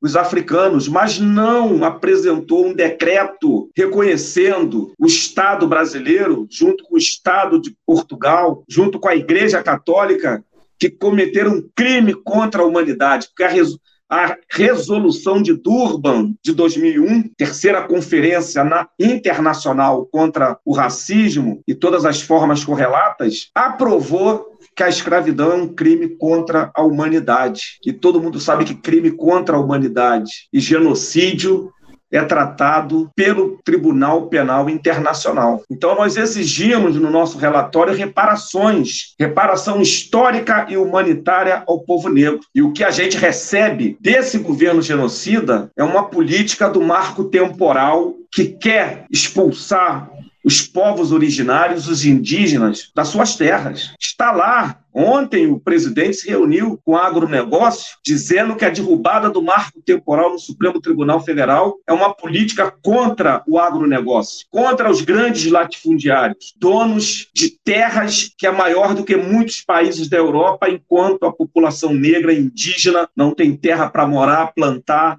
e viver. Então, a comissão da verdade da escravidão negra, ela do Rio de Janeiro, uma das poucas que apresentou um relatório, um relatório que precisa ser conhecido pela, pelos defensores dos direitos humanos, porque esse relatório mostra o que foi a escravidão. A escravidão no Brasil, tentando finalizar, parece que eu já estou com, com 20 minutos, né? É, a escravidão no Brasil, o relatório, ele, ele, ele, ele aponta algo terrível, gente. A escravidão no Brasil foi escravidão de crianças negras, da juventude negra africana. Foram crianças e jovens que foram escravizados no Brasil e nas Américas. No Brasil e nas Américas. Então, a gente precisa reparar esse povo. Nós precisamos reparar. E como é reparar? É com uma ajuda pecuniária? Não. Não se pode prever quanto cada família negra precisa ganhar pecuniariamente em dinheiro para reparar o crime da escravidão um crime contra a humanidade. A reparação se dá por educação. Eu vou, eu vou retomar a, a estratégia de, de fazer aqui algumas perguntas enquanto o Marcelo volta, voltou. É, eu tenho toda hora que apagar a câmera, apagar o som e ir lá é, no bem, roteador. Bem, infelizmente. Então eu termino saudando a, a, fala, principalmente do Lucas, que resgatou essa, essa essa história da repressão, da ditadura, às favelas e ao movimento negro. Eu li o relatório da Comissão da Verdade, eu tenho o relatório, está por aqui, está aqui na estante. Eu li com atenção o capítulo relativo à repressão à comunidade negra, nas favelas e ao movimento negro. E quero dizer, terminando, que a, a CEPIR, no período do governo Lula, ela fez um, uma brochura, um pequeno livro, onde apontou, Lucas, você deve conhecer esse material, não sei se conhece, se não conhecer, procura pesquisar. Ela fez um material que mostrou que mais de 40 negros e negras foram mortos, torturados, exilados pela ditadura militar, o mais famoso deles, o Oswaldão, da guerrilha do Araguaia, que foi morto pelos militares, pelo exército.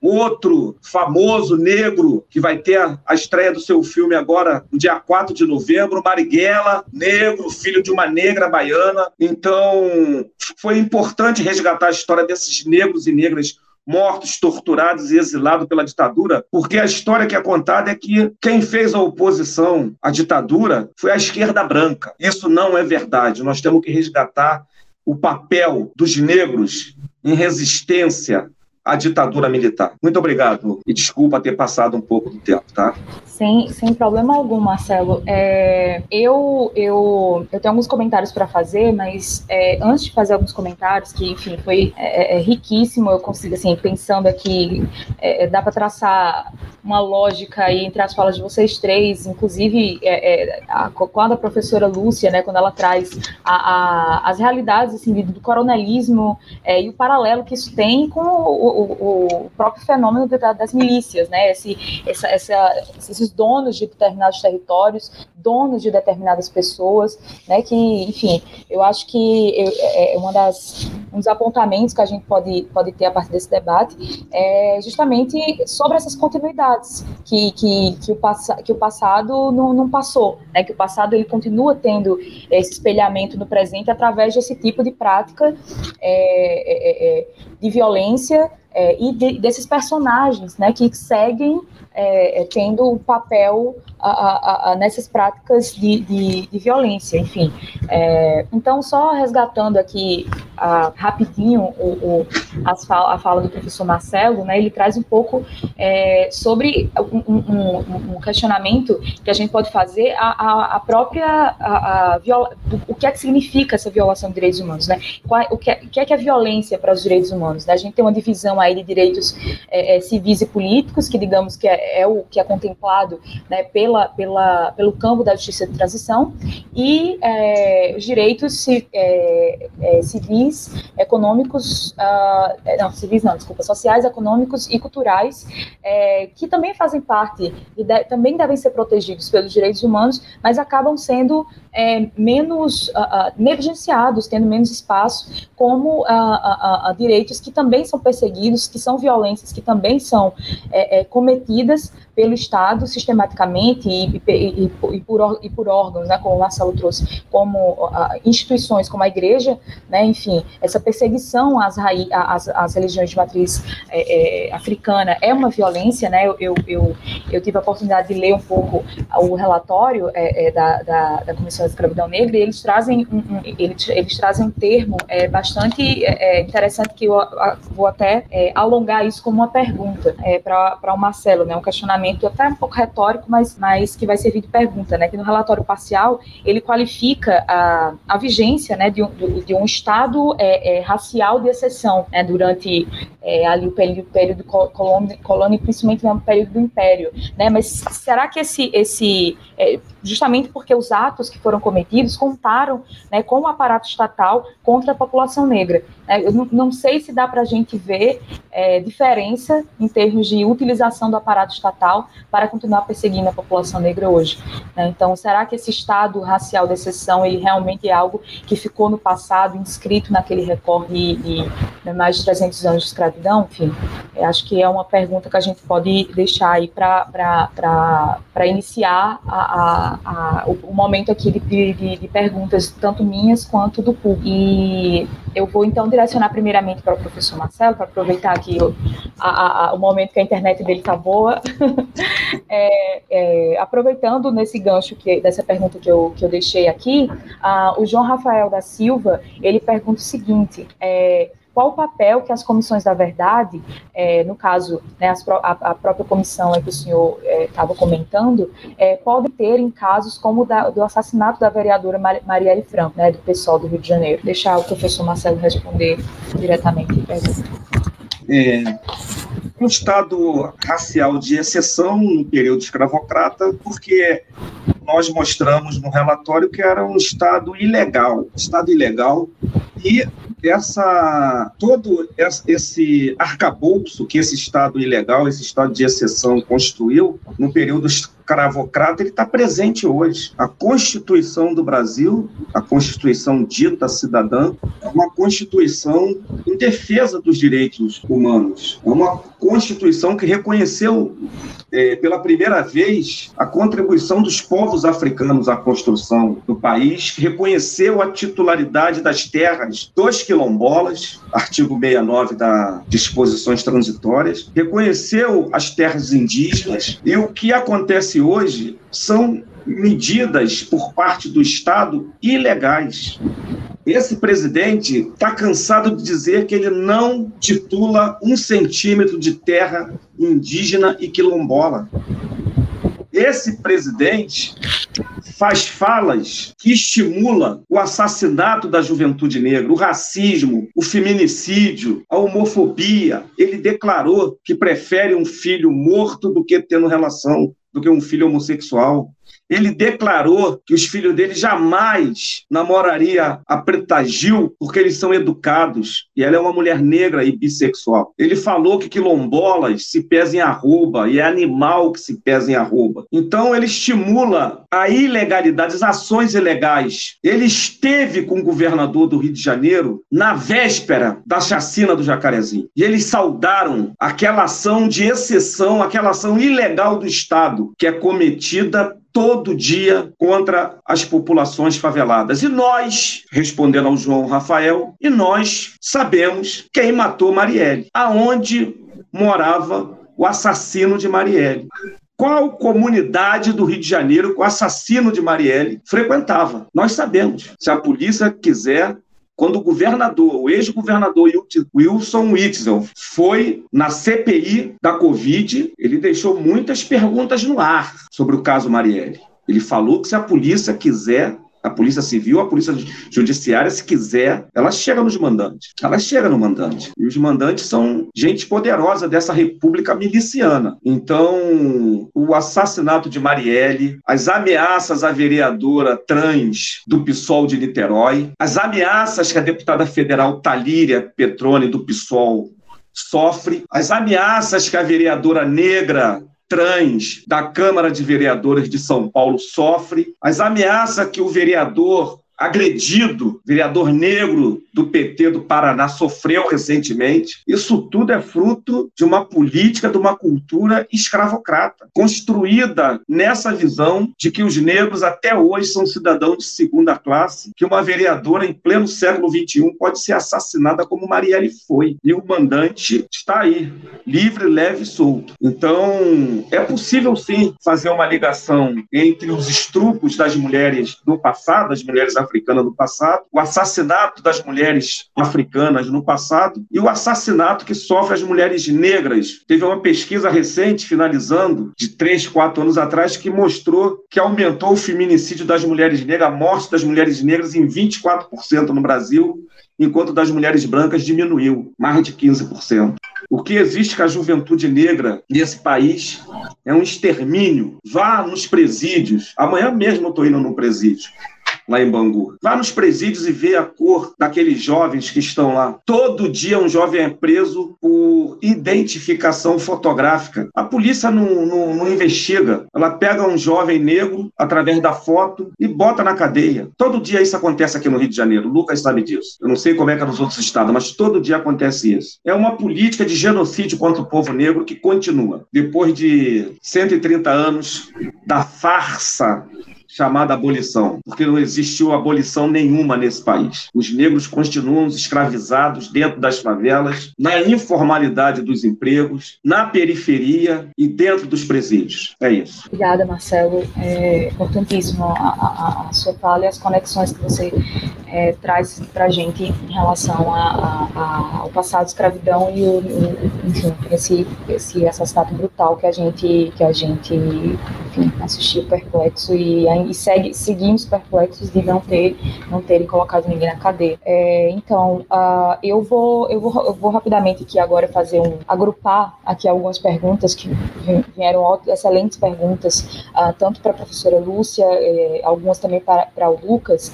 Eu vou eu vou primeiramente passar para para a professora Lúcia, é, né, como historiadora, enfim, eu, como, como ela vê a participação, por exemplo, do, do Itamaraty, é, né, que a gente, enfim, aqui fala um pouco, é, é, é, é um instituto fundado, pensado, a, voltado a, a pensar a agenda política externa, né, então, como vê o papel, a participação do Itamaraty no processo de, da, das comissões da verdade, né, a senhora que esteve aí nessa, nessa é, desde o início, né, do, do, do, dos trabalhos das comissões, desde a nacional até a, a, as estaduais. É, eu também gostaria de, de perguntar, uh, e aí é uma pergunta minha mesmo, sobre o trabalho do Memorial de Democracia, é, se ele tem, a, se ele tem a, a, uma das funções dele, se ele continua é, dando alguma assistência, é, enfim, assistência jurídica, enfim, recomendações, se ele é procurado ainda por é, é, pessoas que estão procurando ainda a, a, a, o status de, de anistiado, né? Porque recentemente a gente vê que a Comissão da Anistia passou aí por, por percalços, né, mudanças é, é, que complicaram, é, tornaram mais complexo e difícil esse status, né, chegar ao status de anistiado, né? Os julgamentos dos processos de anistiados é, se tornou mais moroso e muito e, e, e, violento, na verdade, né? Na verdade, se exerce outra violência naquele espaço atualmente. E eu queria saber como a, a Comissão Estadual da Paraíba, né, da figura atualmente do Memorial da Anistia, se ela ainda é, exerce alguma, alguma tarefa nesse sentido. É, Alice, com relação ao Itamaraty, o que a minha análise é superficial, eu não sou estudiosa das relações internacionais, mas o que a gente vê é uma falta de, de engajamento, de maior força que poderia ter, e nós, é, eu vejo isso a partir da própria Corte Interamericana, certo? Quer dizer, a diplomacia brasileira tinha que agir, vamos dizer assim, forçar mais o Brasil a cumprir tudo que assina, porque muito do que é posto em nível internacional, o Brasil dá a sua é, é, chancela, né? ele assina. Agora, não quer dizer que ele execute ou que ele siga aqueles documentos internacionais. E eu acho que o Itamaraty podia ser esse, esse vetor né, de pressionar, principalmente o governo brasileiro, no sentido dessas, desses elementos internacionais, é, inclusive com a condenação do Brasil. Então, eu vejo assim como um papel menor, que ele poderia ter um papel bem mais de força, sabe? Mas essa eu não quero aqui dizer, eu não sou uma professora de, de direito internacional nem das relações internacionais, mas a minha análise é, vai nesse sentido de sentir falta, não é, dessa desse posicionamento mais efetivo para que o Brasil é, respeite e siga o que é determinado internacionalmente né, para o governo brasileiro. Recorre, não obedece, não cumpre, é por aí que eu vejo. Com relação a essa demanda, né, aqui na Paraíba é, houve uma grande demanda de, de pedidos.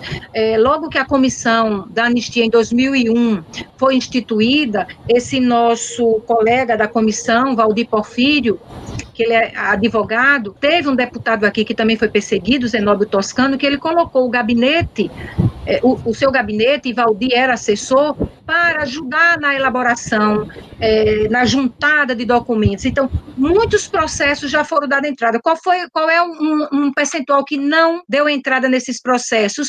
Muitos ainda estão em andamento. O, o processo de Margarida Maria Alves, né, que foi assassinada na década de 80, mas ainda na ditadura militar, o processo dela só foi aprovado em 80, agora em 2015 e foi desconsiderado, ficou moendo ainda, né? E, e foi totalmente desconsiderado. Ela, ele, os, o filho não recebeu a indenização pelo via da anistia. Até se conseguiu com Damares, uma outra vertente para amenizar a situação do filho dela, mas não a comissão de anistia. Exigiu mil documentos que viabilizou né, que realmente a Margarida Maria Alves fosse anistiada. Mas o que eu quero dizer é que outros processos mais recentes não foram pelo memorial, foram pela Comissão Estadual da Verdade. É, foi no sentido dos camponeses, porque muitos camponeses, justamente por não ter não é, esse o transcurso, vamos dizer assim, o do urbano, né? Aquele urbano, os, os que foram punidos, não é? Mas que eram dos movimentos estudantis, que era do movimento urbano, conseguiram dar entrada nos seus processos, mas esses camponeses, eles ficaram à margem, eles ficaram com medo. Até hoje, os camponeses aqui na Paraíba tem medo de falar desse período da ditadura. É um trabalho imenso que o Memorial é, das Ligas tem que fazer de chegar junto à população, porque até hoje a população ainda teme. E por quê? Não é nem por conta de Bolsonaro. Antes eles já temiam, é por conta das famílias que continuam sendo as grandes proprietárias de terra. Então, alguns desses camponeses é, filhos, né, porque os pais é, foram assassinados, nunca deram entrada. Com a Comissão Estadual da Verdade, se conseguiu dar uma assessoria para abrir alguns processos, mas com muita dificuldade, por não ter registro, né, por esses camponeses, essas famílias terem sumido do mapa, né, fugiram, procuraram realmente não cobrar nada e se esconder com medo da morte. Né? Então, a comissão conseguiu avançar com relação a esse, a esse auxílio, assessoria para alguns processos de camponeses. Mas aí vem todo esse processo agora né, de, de retrocesso, e nenhum desses processos foi analisado, tem muitos outros processos aí na fila, então esses não foram atualizados. O memorial, ele, ele recebe ainda alguma demanda dessa documentação que nós temos, especialmente da Delegacia de Ordem Política e Social, então sempre ainda tem algum familiar, alguém que quer ver se algum familiar seu está lá, tem registro sobre ele. Agora, essa ação, mais de chegar junto dessas famílias, nós não começamos ainda, até porque, como eu disse, nós não estamos efetivamente inaugurados, né? Para marcar presença, nós atendemos ao público, se alguém quiser pesquisar, e realizamos esses seminários, já vamos esse ano para o quarto seminário sobre sítios de memória, mas é, essa nossa relação não está total porque nós não estamos abertos. Mas a Universidade Federal da Paraíba tem um núcleo de cidadania e direitos humanos que tem inúmeros projetos de pesquisa e de extensão nessa vertente da memória. E aí tem a professora Nazaré Zenaide, que atua muito nesse sentido, com projetos de extensão de capacitação e mesmo de chegar junto dessas famílias né, de, de camponeses que ainda tem esse temor de falar, de fazer, chegar essa aproximação, colocar isso né, para fora é difícil para eles ainda. É, basta dizer que nós tivemos uma audiência com três irmãos, filhos de camponeses, né? Só um falou, o outro falou pouquíssimo e o terceiro só fez chorar o tempo inteiro, não disse uma palavra. Isso sendo gravado. Quer dizer, então fica difícil dessas pessoas se sentirem é, até, vamos dizer assim, como é, é, que o Estado lhe deve alguma coisa. A, a, pressão, a repressão foi tamanha que eles não têm nem como reivindicar, não se sentem sujeitos desse direito, sabe? Então, é, esse núcleo, então, de cidadania e direitos humanos tem essa ação continuaram com projetos de extensão ou com projetos de pesquisa. É, se realiza a cada dois anos um Seminário Internacional de Direitos Humanos, que o tema justiça de transição, o tema da ditadura militar, sempre está posto é, em mesas nesses eventos é, internacionais que se faz na Universidade Federal da Paraíba. Então, é, é, é um pouco desse, desse papel né, que o núcleo faz e que o memorial espero que ele assuma esse protagonismo quando efetivamente ele for inaugurado. Bom, eu só vou aproveitar aqui rapidamente é, para dizer, né, dessa fala que foi colocada aqui por Lucas, né, o quanto nós estamos vivendo nesses tempos sombrios, quando é, esse sentimento conservador, desse patriarcalismo, estava, vamos dizer assim, no subterrâneo, e agora, com esse momento, se sente totalmente à vontade para se colocar, não é? É, todo esse passado escravocrata, toda essa sociedade que foi montada em cima dessa sociedade escravocrata, como foi falado aqui né, por Marcelo, né?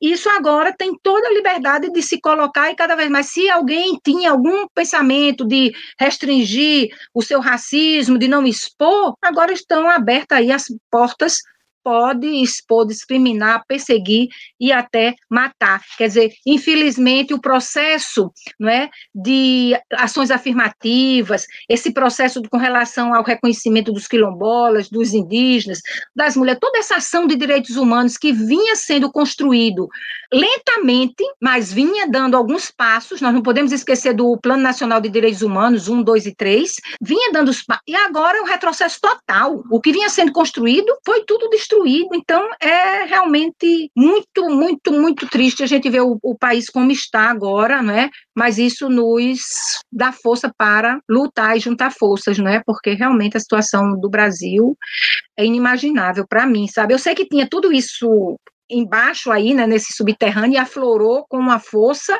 enorme, né? Bom, mas Tá bom, Alice, fico por aqui. Uh, eu vou passar agora para perguntas para o professor Lucas Pedretti, e depois chegou uma, uma, uma, uma outra aqui para a professora Lúcia e uma outra para o Marcelo, mas eu vou tentar condensar aqui para a gente não se alongar tanto, que a gente já passou alguns minutinhos. É, para o Lucas, eu, eu gostaria de perguntar o seguinte, é a pergunta da Vitória Santos. É, você poderia contar mais um pouco, ela, ela pede para você uh, conte mais um pouco sobre o processo que conduziu a inclusão pelas, pela é, estadual do, da, a Comissão Estadual da Verdade do Rio de outras vítimas da ditadura, né, que ela coloca entre, entre aspas, que estavam além do universo de vítimas da CNV. Como foi esse processo de incluir essas outras vítimas a, a, ao relatório, né, enfim, ao, a gama de, de, de investigações que, que, tavam da, que eram da alçada da comissão? Não, maravilha, essa pergunta é super importante. Eu acho que a gente, como eu tinha dito, é, quando a Comissão Nacional da Verdade estava trabalhando, né, ela foi objeto de, de, de, inúmeras críticas em relação a essas ausências, né, a esses silêncios. É, e essas críticas repercutiam é, é, entre essas comissões subnacionais, né, digamos assim. A Comissão Nacional da Verdade entrega seu relatório em dezembro de 2014, 10 de dezembro de 2014, e a gente ainda tinha aqui no Rio mais um ano de trabalho pela frente, né? Então, é só depois da entrega do relatório final da Comissão Nacional da Verdade que a gente tem capacidade de reunir força interna no âmbito da Comissão da Verdade do Rio e pautar a necessidade de que é, certos temas fossem atendidos. Porque, desde o início do nosso trabalho, né, a gente era uma comissão muito menor que a Comissão Nacional, uma assessoria muito jovem, muitos militantes, né, não só do campo Memória, Verdade e Justiça, mas militantes de outras áreas, mas é, é, havia uma, um entendimento da nossa parte, né? A gente atuando no Rio de Janeiro, nosso trabalho começou em, em maio de 2013, né? Em julho, agosto veio a situação da Marildo, por exemplo. A gente estava vivendo as jornadas de junho, toda a repressão estatal aos movimentos. Então, havia um entendimento por parte de alguns membros, de alguns assessores, de que a gente precisava ter uma postura distinta daquela que a gente via na Comissão Nacional da Verdade, que era essa postura de reafirmar certos marcos temporais absolutos entre passado e presente, né? Então, a gente vinha insistindo, né, e tentando pautar no âmbito da comissão certos, certos temas, certas questões, é, mas foi exatamente só depois da entrega do relatório final da Comissão Nacional da Verdade, das críticas públicas que foram feitas a, a, a essas lacunas, que a gente conseguiu reunir, então, força para tocar essas agendas. Né? E para isso a gente contou com pesquisadores colaboradores voluntários que foram imprescindíveis. Então, esse relatório, esses capítulos do relatório que o Marcelo citou, né, que, enfim, é, ele, ele teve a oportunidade de ler, e a gente fica muito feliz de, é, de saber isso, é, no caso do, do, do, da perseguição da ditadura aos movimentos negros, à população negra, a gente contou com a pesquisa é, voluntária, colaborativa da professora Tula Pires, que é uma jurista da PUC-Rio, uma das maiores é, enfim, especialistas no tema é, da teoria crítica da raça, do racismo no Brasil, uma figura imprescindível para o debate sobre racismo hoje no país e ela, naquele momento, se dispôs a, a, colaborar com a gente, junto com o seu grupo de alunos e alunos voluntários, também pesquisadores, que foi fundamental. No caso da pesquisa do, do, do, do capítulo sobre a violência da ditadura nas favelas, a gente contou com dois pesquisadores voluntários também, que foram Marco Pestana, é, e a Juliana Akin, que eram dois doutorandos da UF, agora os dois já defenderam suas teses, é, que também já vinham pesquisando esse tema e que aportaram muito, né, do ponto de vista das análises, da pesquisa documental e, e, de tudo que, que, enfim, eles já tinham de acúmulo, né, nas suas, nas suas trajetórias. Eu tive a oportunidade de coordenar dentro da comissão essas duas pesquisas, então fiquei em contato direto tanto com a Tula quanto com o grupo do Marco e da Juliana, então é, é, também me debrucei sobre os documentos e os testemunhos relacionados a, esses, a essas duas questões, mas é isso, né? A gente teve um, um, uma, alguma coisa em torno de oito meses né, de pesquisa sobre esses temas, é muito pouco, é muito limitado.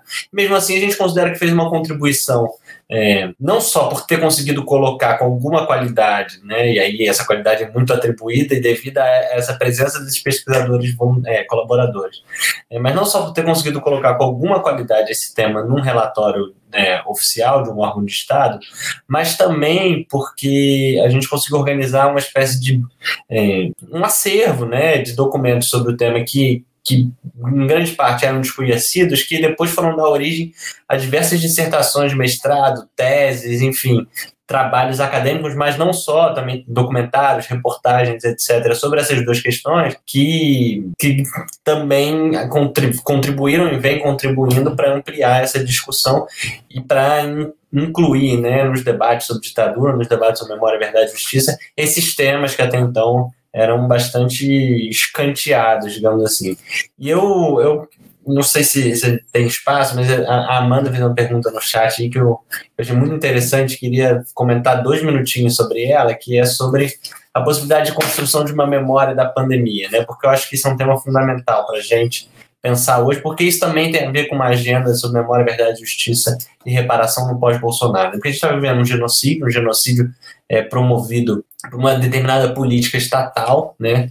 É, e a gente vai ter que lidar com esse grande trauma. né? É. E acho que mais uma vez o aprendizado sobre o que foi a experiência do, do trauma da ditadura precisa ser colocado em cena para a gente pensar nossos, nossos limites, nossos, nossas, é, né, nossas incapacidades, para que a gente tra trate esse novo genocídio de uma outra maneira. E aí, é, me parece que uma, uma das questões fundamentais que a gente precisa entender nesse, nesse sentido é que quando a gente tem a transição, né, e aí isso volta um pouco aquilo que eu estava falando, dentro desses grandes consensos que se formam na, na transição, né, é, o que a gente tem é uma, é uma, uma aproximação de uma direita liberal e dos militares, né, e da, de uma direita é, mais, mais reacionária, mais conservadora, um, que formam um grande campo político que vai dirigir os, os processos da transição, é, que passa por alguns grandes pactos, né, dentre eles o pacto da anistia, mas não só o pacto da anistia como ausência de responsabilização penal para os torturadores, mas fundamentalmente o pacto da anistia como uma tentativa de colocar uma pedra sobre determinadas demandas em relação ao passado estatorial. Né? Então, se constrói a ideia da transição como uma, uma, uma ampla coalizão de todas as forças políticas né, em prol da, da democracia, em prol da liberdade, em prol dos direitos civis, mas que, na verdade, quando a gente retoma esse debate, você vai ter, por exemplo, uma série de editoriais da, do, do, Globo no início dos anos 80 que estão falando que é preciso evitar os dois extremos, né? Quais eram os dois extremos? É o pessoal que está botando bomba para explodir a OAB e matar a dona Lida de um lado, e do outro os familiares de mortos desaparecidos que estão é, exigindo é, é, verdade, né? estão exigindo justiça. Ou então é, parlamentares ligados aos partidos que estavam renascendo depois de 79, como o PT ou o PDT, que estavam exigindo, é, por exemplo, eleições diretas em 85. Então, olha esses dois lados radicais da transição: os caras que estão explodindo a OAB e o Rio Centro, e esses grupos que estão pedindo eleições diretas em 85. Né? É, essa construção da, dessa falsa simetria que hoje a gente está vendo, ela tem uma história, né? uma história de uma transição que tenta é, se apresentar como um amplo consenso de, de setores moderados da, da, da, política e da sociedade, mas que, na verdade, é fundamentada na exclusão dos atores políticos da esquerda, na exclusão de ideias, ideais minimamente mais. É, é, não vou nem dizer radicais, né, mais socializantes em termos né, de, de, projeto de sociedade, de projeto econômico, de projeto de organização do Estado. Então, a gente corre o risco de, mais uma vez, passar por um processo de transição que, sob é, é, o argumento de que é preciso evitar os extremos, que é preciso evitar os radicalismos, é preciso é, ter moderação, vai ser baseado em falsas equivalências, né, que, por um lado, vão excluir as esquerdas e os setores mais progressistas da possibilidade de reconstrução do país no pós-Bolsonaro, e, por outro lado, vão garantir, como garantiam em 79, a ausência de responsabilização por parte de quem está promovendo esse genocídio. E aí é preciso dizer, porque a gente está vivendo uma CPI, que vai entregar o relatório final agora, que já convocou três vezes o ministro da Saúde, Marcelo Queiroga, mas não teve coragem de convocar o Braga Neto né, que é um ministro da Casa Civil, o general, que operou a política genocida do governo Bolsonaro. Né? Então, sob medo de uma crise militar, né, o que, que acontece? Certos setores das elites políticas brasileiras, mesmo aqueles que a gente hoje considera aliados, né, como é, alguns dos parlamentares do PSD, por exemplo, que compõem assim, o, o G7 da CPI, é, bloqueiam a possibilidade da gente avançar na direção de uma responsabilização institucional das Forças Armadas por parte do genocídio que a gente está vivendo. Né? Então, é a reprodução de que é, teve um ou outro excesso individual, né? nem, nem, nem, não estamos falando nem do Pazuello, que esse também já foi é, anistiado. Né? Teve um ou outro excesso individual de alguns militares que não honravam a farda, mas a gente não vai conseguir, mais uma vez, ao que tudo indica, pensar a responsabilidade institucional das Forças Armadas por esse processo. Então, acho que é mais do que necessário pensar essa questão da memória, verdade, justiça e reparação em relação à pandemia para pensar um pós-Bolsonaro, imaginando que a gente precisa evitar é, esses, esses, esses pactos de esquecimento, de silenciamento, que, assim como em relação ao silenciamento do que é a violência de Estado contra a juventude negra, a violência de Estado nas favelas, é um pacto de silenciamento que abre espaço para que daqui a 30 anos o genocídio se repita na mão de novos Bolsonaro. Né? Então, é, isso é, é, uma, é, uma, é uma dificuldade política, né? Como a gente constrói uma frente ampla contra o Bolsonaro, que não significa diluição da possibilidade da responsabilização institucional de certos atores responsáveis por esse, é, por esse genocídio. Mas só para aproveitar e agradecer mais uma vez pela, pelo convite e a oportunidade de estar aqui conversando com vocês. Lucas, a gente que agradece, o espaço para agradecimento vai, vai, vou abrir já já, porque vai merecer esse espaço. É, eu só, uh, só, enfim, complementando e engajando um pouco com a sua, com a sua fala uh, sobre isso do, do, do, trabalho de memória pós-pandemia, né? É, é, quando a gente fala de memória, né, parece um, um termo muito, é, é, é, muito elusivo que pode significa tudo e nada ao mesmo tempo, mas a gente fala é, especificamente de uma memória específica, né? Memória traumática. E, e, e, quando a gente fala de uma memória traumática em tempos de pandemia, a gente pensa justamente na dimensão da, do trauma coletivo, né? O que é que significa, o que, tem significado essa pandemia, esse genocídio empreendido pelo governo, é, como um, um, um, uma expressão de um trauma coletivo, de algo que a gente vai ter que tratar é, em termos coletivos, né, em termos de, de, de é, é em termos simbólicos, em termos, é, em, é, por meio de instituições, esse trauma coletivo que a gente tem passado ao longo desses dois anos, né, que é piorado, a, a, a, agudizado por, por, pelo, pelo governo, pela condução do governo. Né? Então, uma coisa que você falou também que me, me vem a, a questão e é, é, a mobilização de determinadas categorias dentro dos direitos humanos que às vezes a gente é, perde de vista como se fosse algo é, é que não se aplicasse a nossa realidade, a realidade de agora, de hoje, de perseguições e violências de hoje, que é justamente a categoria genocídio, né? essa categoria de crime é, é, é contra a humanidade, a, a, esse, essa tipologia de genocídio, a gente às vezes né, torna isso como algo é, é muito específico a uma determinada população de Segunda Guerra, remete a coisas muito do passado, mas na verdade é uma categoria mobilizada é, que serve para mobilizar determinados esforços de responsabilização é, e de mobilização de, de, mobilizações sociais e institucionais. Né? Então, é, direcionando aqui então as do, últimas duas perguntas, é, uma é para a professora Lúcia e a outra para o Marcelo Dias. É, para a professora Lúcia, ela vem do, é, uma pergunta do coletivo Contonetes é, e ela pergunta o seguinte: eles perguntam o seguinte: o Itamaraty teve algum envolvimento na negociação da vinda dos documentos do Tribunal Russell II para o Brasil? Projeto é, que a senhora coordenou? É, quando falamos do, do, Itamaraty, né, eu falei de um modo geral, né? Mas de uma forma pontual, foi muito importante o papel do Itamaraty na negociação que Paulo Abrão, enquanto não é, presidente da Comissão de Anistia, conseguiu articular com o governo italiano para que a Fundação Lélio Basso, que existe lá em Roma, é, pudesse nos ceder toda a documentação que tem lá nessa fundação sobre a ditadura no Brasil e na América Latina, certo? Então, o Lélio Basso, ele organizou em 74, 75 e 76 esse tribunal Rácio 2 que foi julgar a ditadura na América Latina. Então, é um material riquíssimo. Claro, era um tribunal de opinião, eles não tinham força, né? não vinham da ONU ou de algum outro organismo, mas eles reuniram os exilados, reuniram é, juristas e escritores. Foi, assim, algo muito significativo nessas três sessões, uma em 74, outra em 75, outra em 76.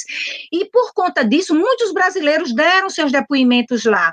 E eu tive a oportunidade, enquanto estava na universidade, no Núcleo de Cidadania e Direitos Humanos, né, fazer esse tríplice convênio, Comissão de Anistia, Fundação Bar e o FPB para trazer essa documentação para o Brasil. Então, hoje nós temos essa documentação toda digitalizada, tanto na universidade, no Memorial da Democracia e em Brasília, que traz esses depoimentos, não só dos brasileiros, mas também do, de, de, pessoas né, que sofreram violações nos outros países, Argentina, Chile, Colômbia. El Salvador. Então, é um material riquíssimo e foi via Itamaraty que fez esse acordo né, para que o Brasil pudesse receber todo esse material digitalizado.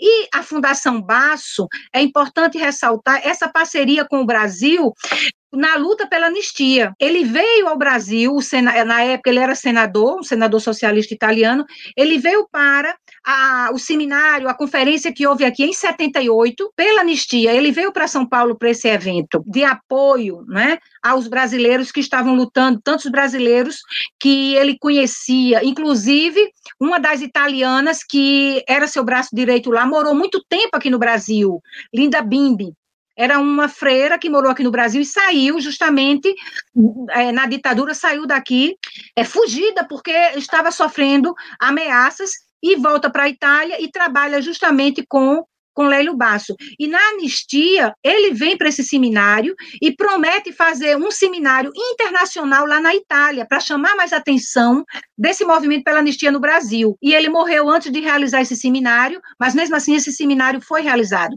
Então nós também temos essa documentação, tanto do seminário brasileiro como do seminário na Itália, está nesse conjunto de documentos digitalizados que o Brasil tem, né, a partir dessa instituição italiana, Fundação Basso, inclusive Inclusive, lançamos recentemente um livro, Os 40 Anos da Anistia, também, em parte, com base nessa documentação que a Fundação Baço tem. E aí vem esse, é, respondendo a pergunta, que realmente, para essa aproximação com a Fundação, é, além de Paulo Abrão, foi preciso não é, o embaixador, a, a, a, o Itamaraty, e especificamente o embaixador brasileiro à época, para fazer essa intermediação.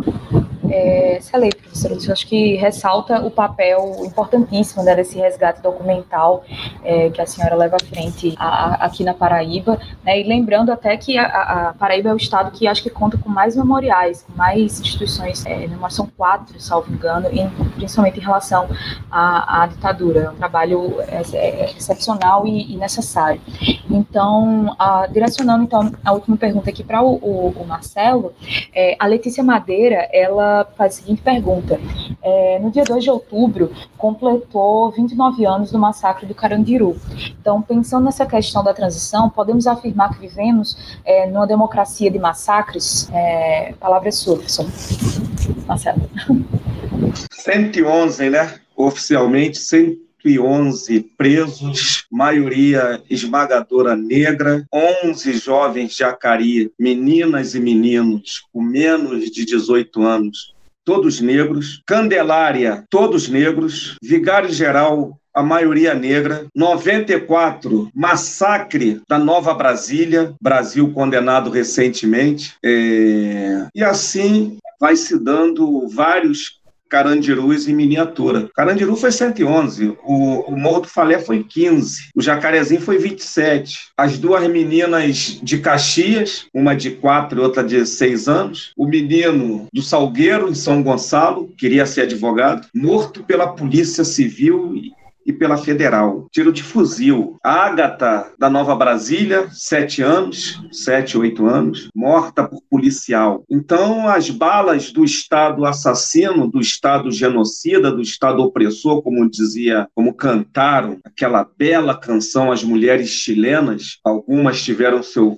seu, suas vistas, perderam a sua, a sua vista, né, pelas balas de borracha da polícia chilena. Então, esse Estado opressor, ele, ele é um Estado que está aí há 500 anos, 400 anos, quase 400 anos, é, transformando o elemento negro em coisa, em objeto. A Igreja Católica dizendo que nós tínhamos que ser batizados e abandonar a nossa religião, o nosso nome, porque nós éramos coisa, objetos, nós éramos de religiões demoníacas. A mesma coisa que o, que o Feliciano declarou recentemente que o continente africano é, é, um continente maldito, que as nossas religiões são coisa do demônio, coisa do diabo, por isso que vem a fome, a miséria do continente africano. Eles não dizem que a fome, a miséria foi denunciada pelo Evo Morales lá na Europa, quando ele fez um discurso até irônico, dizendo que estava na hora da Europa devolver os cobres, o ouro que construíram aquele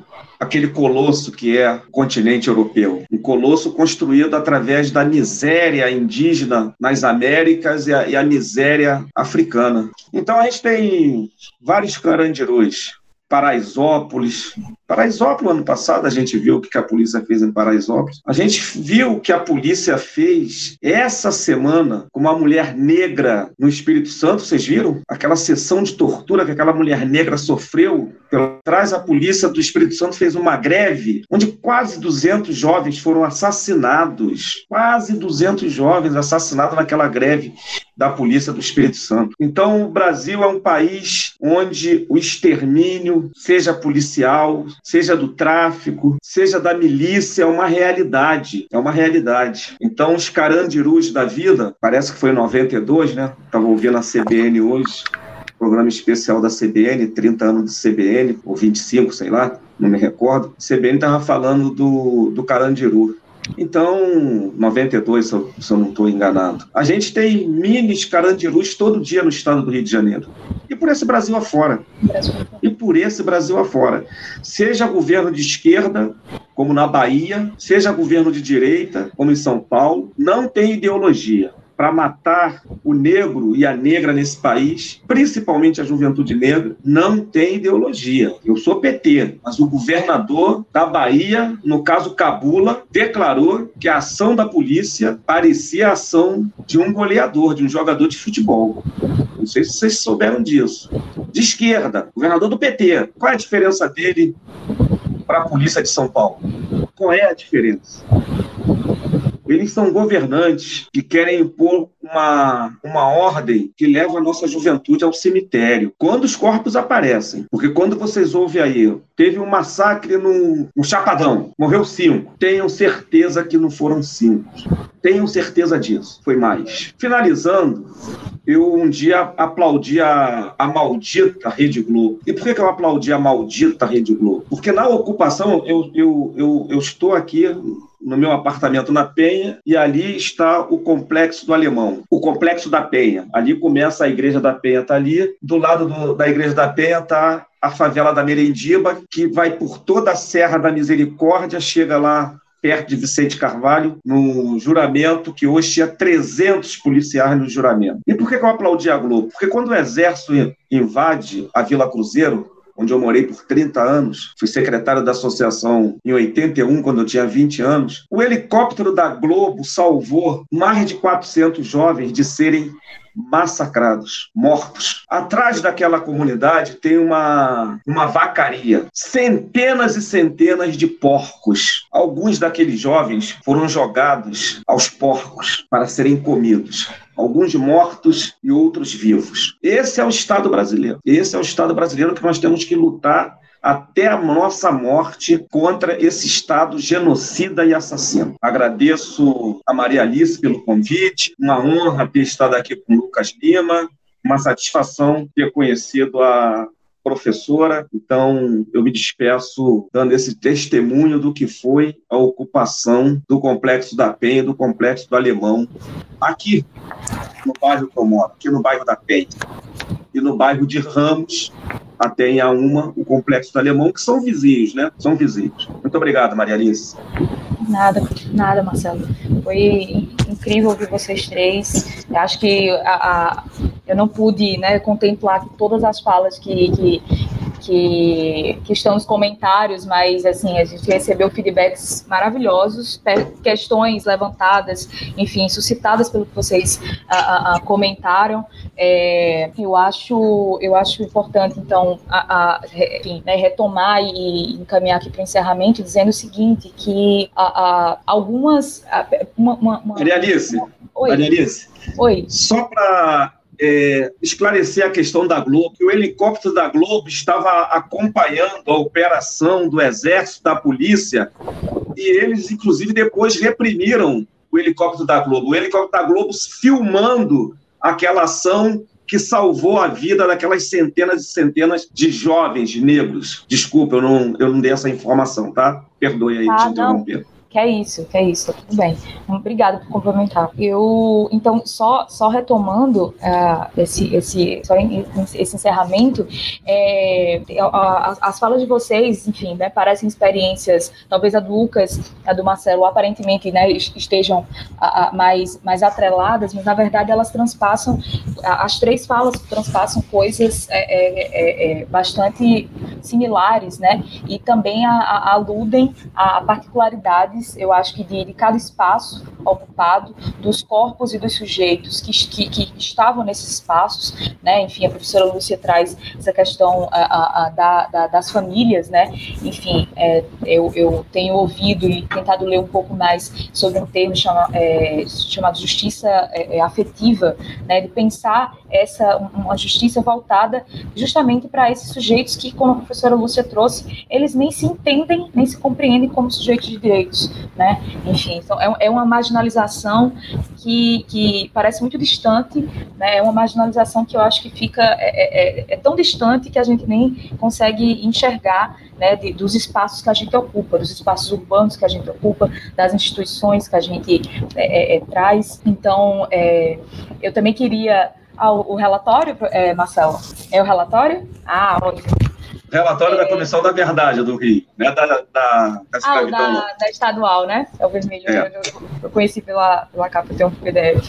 E, enfim, uh, e por fim, eu, gostaria de agradecer né, também essa, essa questão que, que, vocês, que o Lucas trouxe sobre a, a questão da, da pandemia, dessa, desse atravessamento, desses perdões que atravessam aí nossa história, né? A gente teve aí a, a, recentemente também, em 2018, a intervenção federal, né, que, que, que foi um momento, inclusive, que parece que assombrou aí, trouxe é, é, é, o fantasma da Comissão da Verdade, parece que ela realmente, embora não, não, não, é, não seja um órgão jurídico, ela realmente, esse, esse, essa, esse nomeamento, essa é, é, exposição dos nomes, né, do que, do que foi a ditadura, de quem fez parte dessa, desse conjunto de violações, incomodou, né? Tanto que na, na antes da, da, da, da, intervenção, o próprio Vilas Boas, né, que inicialmente foi indicado como, como interventor federal, ele, ele solicitou que não, não, não tivesse uma nova comissão da verdade, né?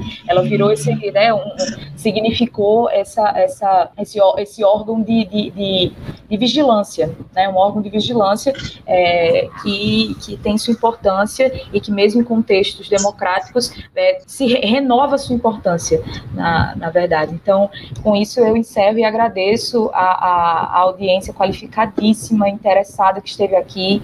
Agradeço muito ao Marcelo, é, mesmo com a internet aí prejudicada, esteve aqui tempo estar aqui presente. Agradeço ao Lucas, é, é, foi um prazer reencontrar, mesmo assim virtualmente. É, já tive o prazer de fazer cursos e encontrá-lo em, em, espaços acadêmicos aí é, é, sobre o tema de memória, verdade e justiça. E de agora na mesma cidade, espero poder conhecer a professora Lúcia Guerra pessoalmente, é, de quem eu sou grande admiradora do trabalho. É, então, com isso, eu encerro por aqui a nossa, o nosso debate. É, fiquem atentos, que fica a, a, sempre disponível aí os próximos debates do programa Renascença. Boa noite. Tchau, tchau. Boa noite. Tchau, tchau. Tchau.